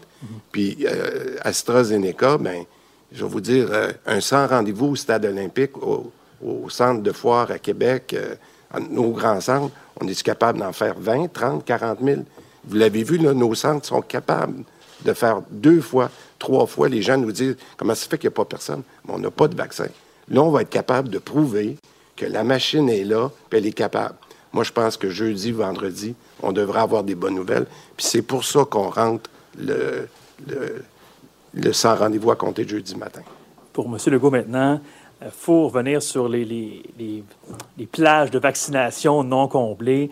Euh, votre ministre a dit que ça a été très difficile de voir ça en fin de semaine. Je pense que l'ensemble de la population est un peu indignée. Là. Vous avez vu les réactions. Euh, 5 000 doses, 5 000 rendez-vous en fin de semaine non comblés, mais semble-t-il que ça se passait comme ça depuis plusieurs jours, au moins deux semaines. Au total, il y en a combien de ces plages de rendez-vous-là qui n'ont pas été comblées? Vous, vous avez réagi comment en fin de semaine en voyant ça? Et quelle est la, la façon de vous assurer que ça ne se reproduira plus, que chaque rendez-vous sera donné, même si c'est à 17 h en fin d'après-midi, qu'on trouve quelqu'un pour recevoir cette injection-là? Bien, je pense que euh, Christian a bien expliqué euh, la situation. D'abord, c'est important, quand je lisais certains articles en fin de semaine, ça donnait l'impression qu'on avait perdu 5000 doses, qu'on avait jeté dans les poubelles. On n'a pas perdu aucune dose. Euh, maintenant, c'est pas simple parce que il y a euh, euh, un, ordre de priorité à suivre. Puis comme l'expliquait euh, Christian, faut faire les 60 ans avant d'aller faire les travailleurs essentiels puis les malades chroniques. Tu sais, je vois des gens qui disent, ben voyons donc, c'est simple, ouvrez pour les 55 ans. Ben, je m'excuse, ça respecterait pas euh, l'ordre de priorité de la santé publique qui tient compte justement euh, des risques associés à- aux, différents, euh, aux, aux différentes situations euh, que vivent euh, les Québécois. Donc, on essaie de suivre ça. Par-dessus ça, il y a l'AstraZeneca qui s'applique juste aux 55 ans. Mais là, Christian une bonne idée de dire, ben là, on va dire aux gens, c'est AstraZeneca, là, il n'y aura pas de cachette. Ceux qui veulent 55 ans et plus avoir l'AstraZeneca, ben, il y aura comme une file parallèle. Mais euh, c'est tout ça qui, est compliqué à mettre en place. Mais moi, je ne suis pas inquiet, là, connaissant Christian, que d'ici quelques jours, on va euh, enligner ça. Mais il faut suivre l'ordre de priorité. Moi, je pense que euh, euh, on a fait le choix de dire les personnes les plus vulnérables se font vacciner en premier. Ben, c'est pas vrai qu'on va euh, vacciner une personne de 55 ans avant une personne qui a le cancer euh, euh, ou un enseignant qui a des risques ou une éducatrice en garderie qui a des risques. Donc, c'est tout ça là, qu'on essaye, là, parce qu'on on, on se fait accuser de ne pas respecter l'ordre de priorité si on agissait autrement. Nora Lamontagne, Journal de Montréal. Oui, bonsoir. Je vais insister sur la vaccination, moi aussi. Euh, je voulais juste une précision. Donc, euh, si euh, on compte respecter euh, l'objectif de vacciner tous les Québécois d'ici le 24 juin, on devrait avoir euh, environ 49 000 personnes qui sont vaccinées par jour, ce qui n'est pas le cas, en tout cas ce qui n'a pas été le cas euh, ou presque depuis le début de la campagne de vaccination. Là, vous semblez annoncer des hausses euh, de, de, de vaccination pour les prochains jours, les prochaines semaines. Euh, mais je me demande, est-ce que l'objectif euh, euh, du 24 juin sera réellement atteint? Et si oui, comment, comment est-ce qu'on s'y prendra? Je répondrai au que oui. Euh, deux choses. Rappelez-vous, il y a quelques semaines, je vous ai dit mars-avril, en bas de la moyenne de 50 000, mai-juin, au-dessus de 50 000. On a même réussi à être au-dessus de 50 000 dans des journées en mars. Donc, on a. Parce qu'il y a des semaines qu'on va recevoir, comme cette semaine, 700 000, puis il y a des semaines en mai qu'on va recevoir peut-être même plus que 700 000, particulièrement en juin.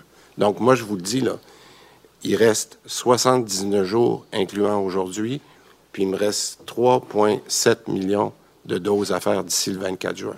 Faites la moyenne.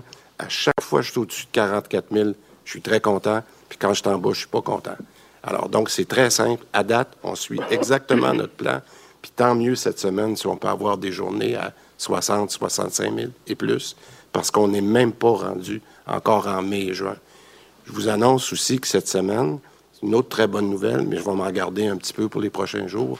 On a eu des résultats excellents de la réaction des entreprises.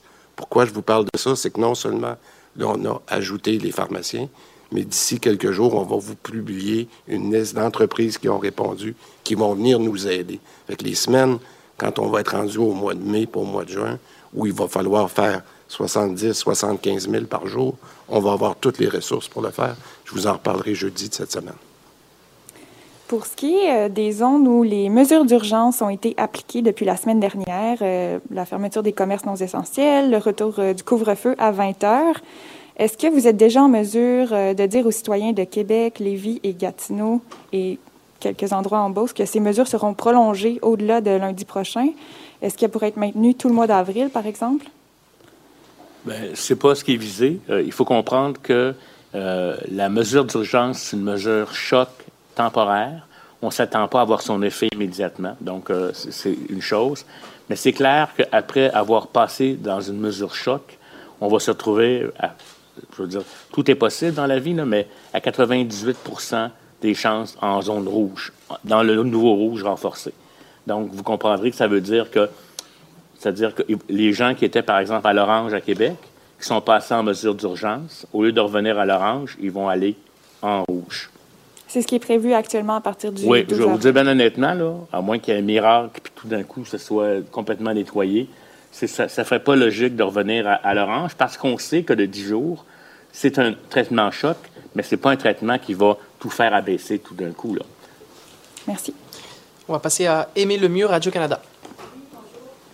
Monsieur Legault, vous avez dit tout à l'heure que ce qui inquiète particulièrement, c'est les écoles, les sports et les lieux de culte. Mais ce qu'on observe dernièrement, c'est que c'est dans les milieux de travail où il y a le plus d'éclosions. Alors, est-ce que vous envisagez des mesures pour les milieux de travail qui les ciblent particulièrement? Parce qu'il me semble qu'on entend moins parler de ce volet-là aussi euh, dans, vos conférences de presse et tout ça.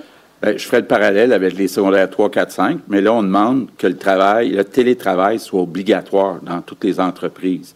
Donc, euh, évidemment, euh, ça aussi, on va s'assurer que ça soit euh, respecté avec et la santé publique et la CNESST. Et là, le télétravail obligatoire, c'est à partir de quand, pour qui, en zone rouge, tout ça? Juste avoir les détails de ça aussi. C'est le cas, mais je vais vous dire bien honnêtement, euh, c'est le cas actuellement. Le télétravail est obligatoire en zone rouge et donc il, va l'être, il va être renforcé. Et dans les milieux, parce qu'il faut comprendre que c'est pas tous les employés qui peuvent faire du télétravail parce qu'il faut faire de la production et autres, mais on va s'assurer que les mesures soient appliquées. Si les mesures ne sont pas appliquées, la SNES, le directeur de santé publique va pouvoir intervenir. Oui, il y a des éclosions dans différents milieux, vous avez tout à fait raison, mais elles sont souvent plus petites en termes de nombre de cas comparativement à ce qui peut se passer dans une école, comme tout récemment, il a fallu fermer plusieurs classes et à cause du problème de fonctionnement, même euh, fermer l'école au complet.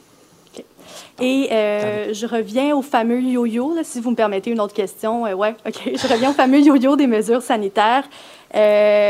pourquoi des, des, décisions contradictoires, notamment avec les écoles secondaires qui ont rouvert la semaine passée, qui retournent en alternance école-maison? Puis, est-ce que vous vous inquiétez pas du fait que ça va peut-être miner ou effriter l'adhésion du public euh, dans, le respect des consignes sanitaires? Bien, je commencerai en vous disant deux choses. Première chose, si vous regardez ce qui se passe ailleurs dans le monde, c'est comme ça à peu près partout dans le monde.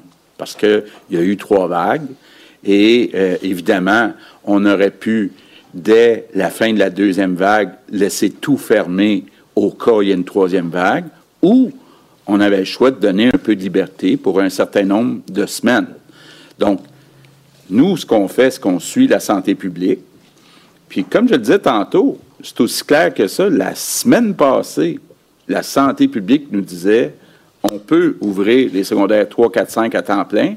Puis cette semaine, la santé publique nous dit on est mieux de ne pas ouvrir à temps plein les secondaires 3, 4, 5. Je pourrais me choquer puis dire ben voyons, vous dites le contraire la semaine passée, mais moi j'accepte le fait que plutôt que d'être entêté puis dire non, non, euh, je me contredirai pas, ben on s'ajuste selon l'évolution, entre autres, des variants. Puis ben tant mieux si on a eu une semaine de plus ou deux semaines de plus où les étudiants ont pu être à temps plein. Mais en même temps, vous, vous devez constater qu'on choisit la moins pire mesure. Tous les enfants des autres années, au primaire et au secondaire, vont être à temps plein à l'école. Les ados, pour qui c'est un peu plus facile de faire euh, de l'enseignement à distance, vont quand même être à l'école une journée sur deux. Puis on pense que comme ça, c'est un équilibre entre l'apprentissage nécessaire, mais aussi être capable de contrôler les éclosions dans euh, les écoles. Bien, je voudrais peut-être ajouter quelques éléments. Premièrement, il ne faut pas, oublier qu'à peu près trois, quatre semaines, les gens réclamaient des assouplissements parce qu'ils disaient on va décrocher, on n'est plus capable de le faire. Fait que ça, les gens ont tendance à oublier ça, mais c'était ça qui est le constat. Et les gens nous disaient à être trop sévère, vous allez faire débarquer les gens. Deuxièmement, au Québec, nos mesures sont pas mal plus sévères qu'ailleurs. Je veux juste être clair avec ça. Là. On a l'impression qu'on a beaucoup allégé, mais dans les faits, nous, on a un couvre-feu, ce qui n'existe pas ailleurs. On a interdit les rassemblements à l'intérieur, alors qu'en Ontario, dans leur palier gris, ils pouvaient s'assembler à cinq. Donc, l'impression qu'on a qu'on est, mou ou qu'on allège trop, on part d'un niveau euh, de restriction qui est assez élevé. Et, à un moment donné, il faut prendre en considération les effets pervers euh, des, situations. Puis la donne ici, où il faut être agile, c'est les variants. Puis on le savait que les variants, on savait qu'en ouvrant les écoles en alternance, puis tout ça, on allait avoir plus de cas. Ce qui est merveilleux, à Montréal, on reste stable, puis ça l'a flambé à Québec, etc. Et là, qu'est-ce qu'on fait? On agit de façon chirurgicale là où il y a un problème. Fait que c'est un équilibre qui n'est pas facile, je peux vous le dire, là. C'est qu'on serre trop, le monde débarque, on allège, il y a aussi le comportement des gens. Quand on vous dit pas de rassemblement à la maison, bien, ça veut dire qu'à part qu'il ne devait pas y avoir des rassemblements. S'il y en a eu, c'est pas nous qui avons été trop mous, c'est que les gens n'ont pas non plus adhéré. Puis je veux pas écœurer la population, je comprends que les gens sont fatigués. Mais ça, je trouve ça important. Puis un dernier message que je veux porter à votre attention, avec un autre message, c'est c'est pas le temps actuellement de ne pas se faire dépister si on a des symptômes. Puis nos interventions sont très, très, très agressives actuellement. On va isoler des cas de contact de contact. On va intervenir de façon intensive dans les milieux scolaires pour justement empêcher ce variant-là. Donc, s'il vous plaît, collaborez avec les équipes de santé publique. Si vous avez fait quelque chose de pas correct, ben, euh, ayez pas peur, on va pas vous taper ses doigts. La pire des choses, c'est de cacher euh, ce, qui, peut arriver. Il faut déclarer les contacts parce que ce variant-là, là, il est très méchant. C'est une longue réponse, mais j'aimerais rajouter quelque chose, je pense, qui est, qui est important, euh, qu'on a entendu beaucoup de nos médecins qui sont sur le terrain. Vous l'avez entendu, je le répète, les gens rentrent beaucoup plus jeunes aux soins intensifs.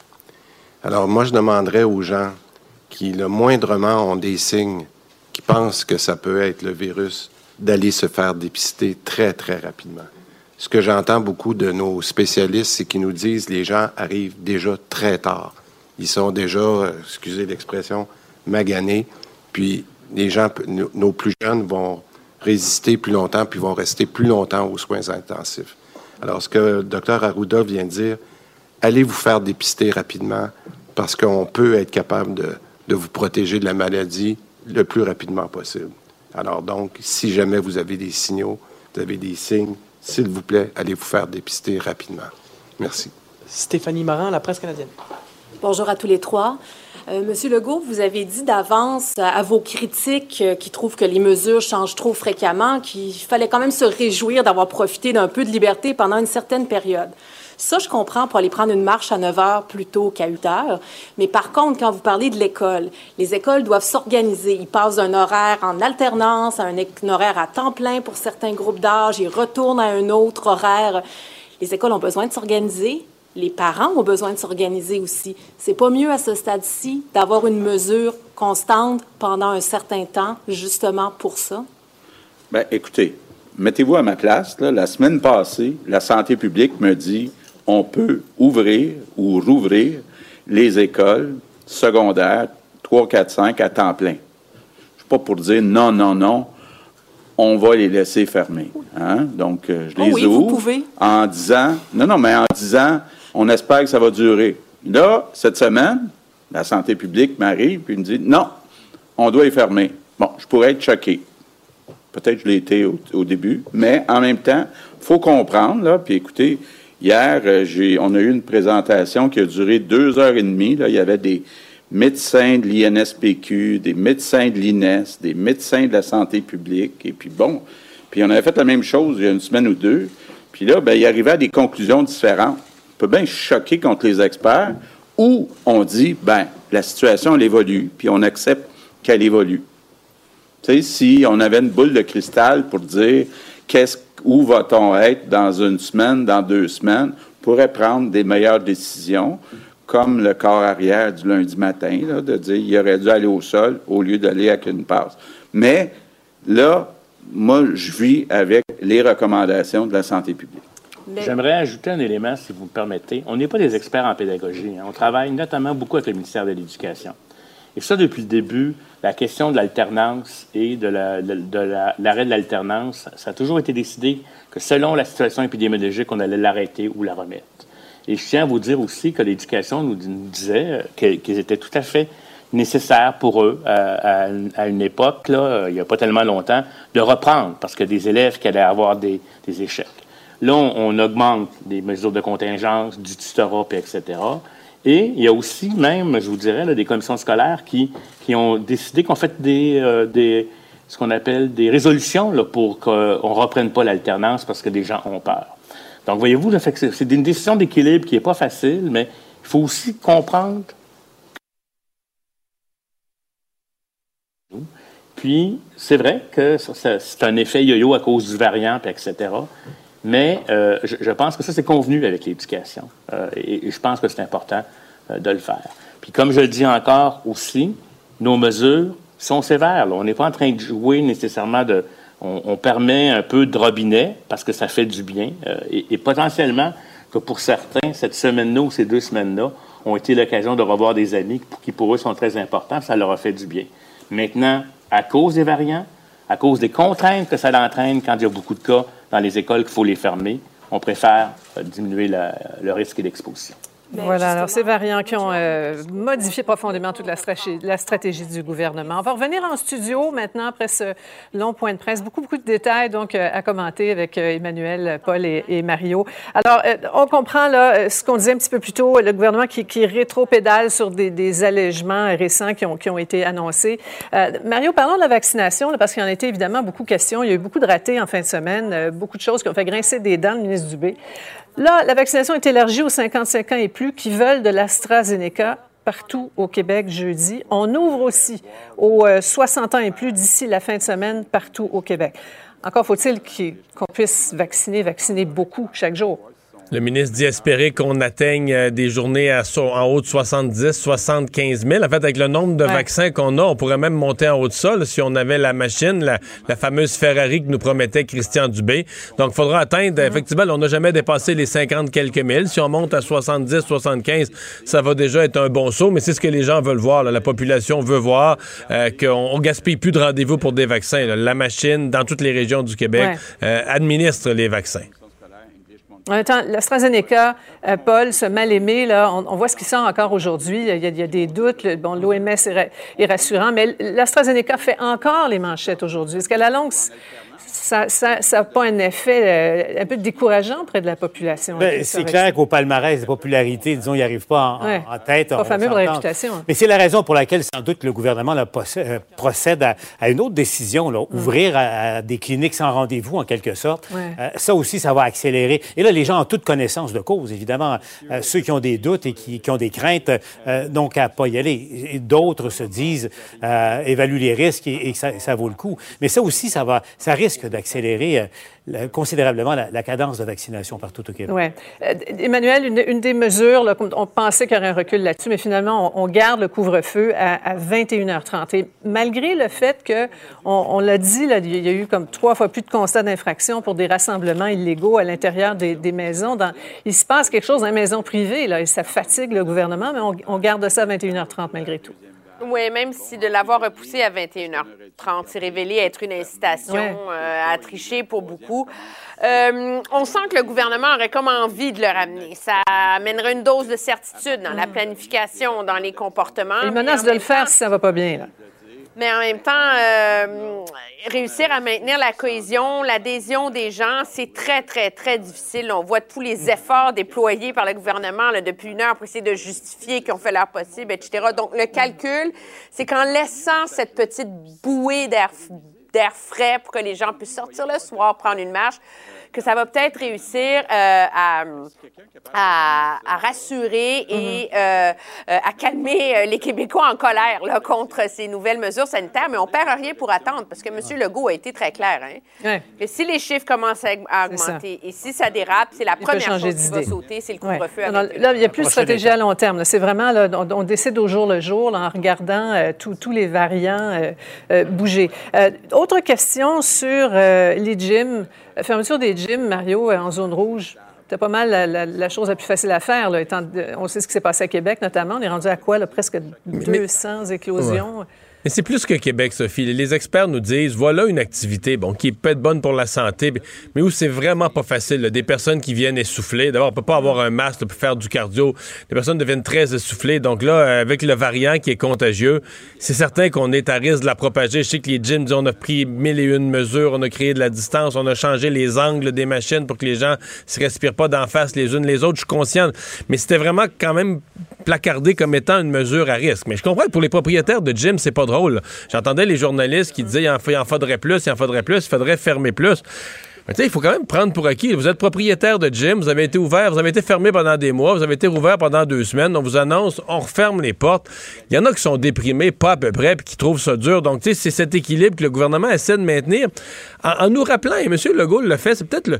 Si on enlevait les quatre régions, Québec, Outaouais, Chaudière-Appalaches, Bassin-Laurent, les quatre régions, il y a eu une augmentation de cas. Dans les autres régions du Québec, incluant le Grand Montréal, la situation est relativement stable depuis trois, quatre semaines.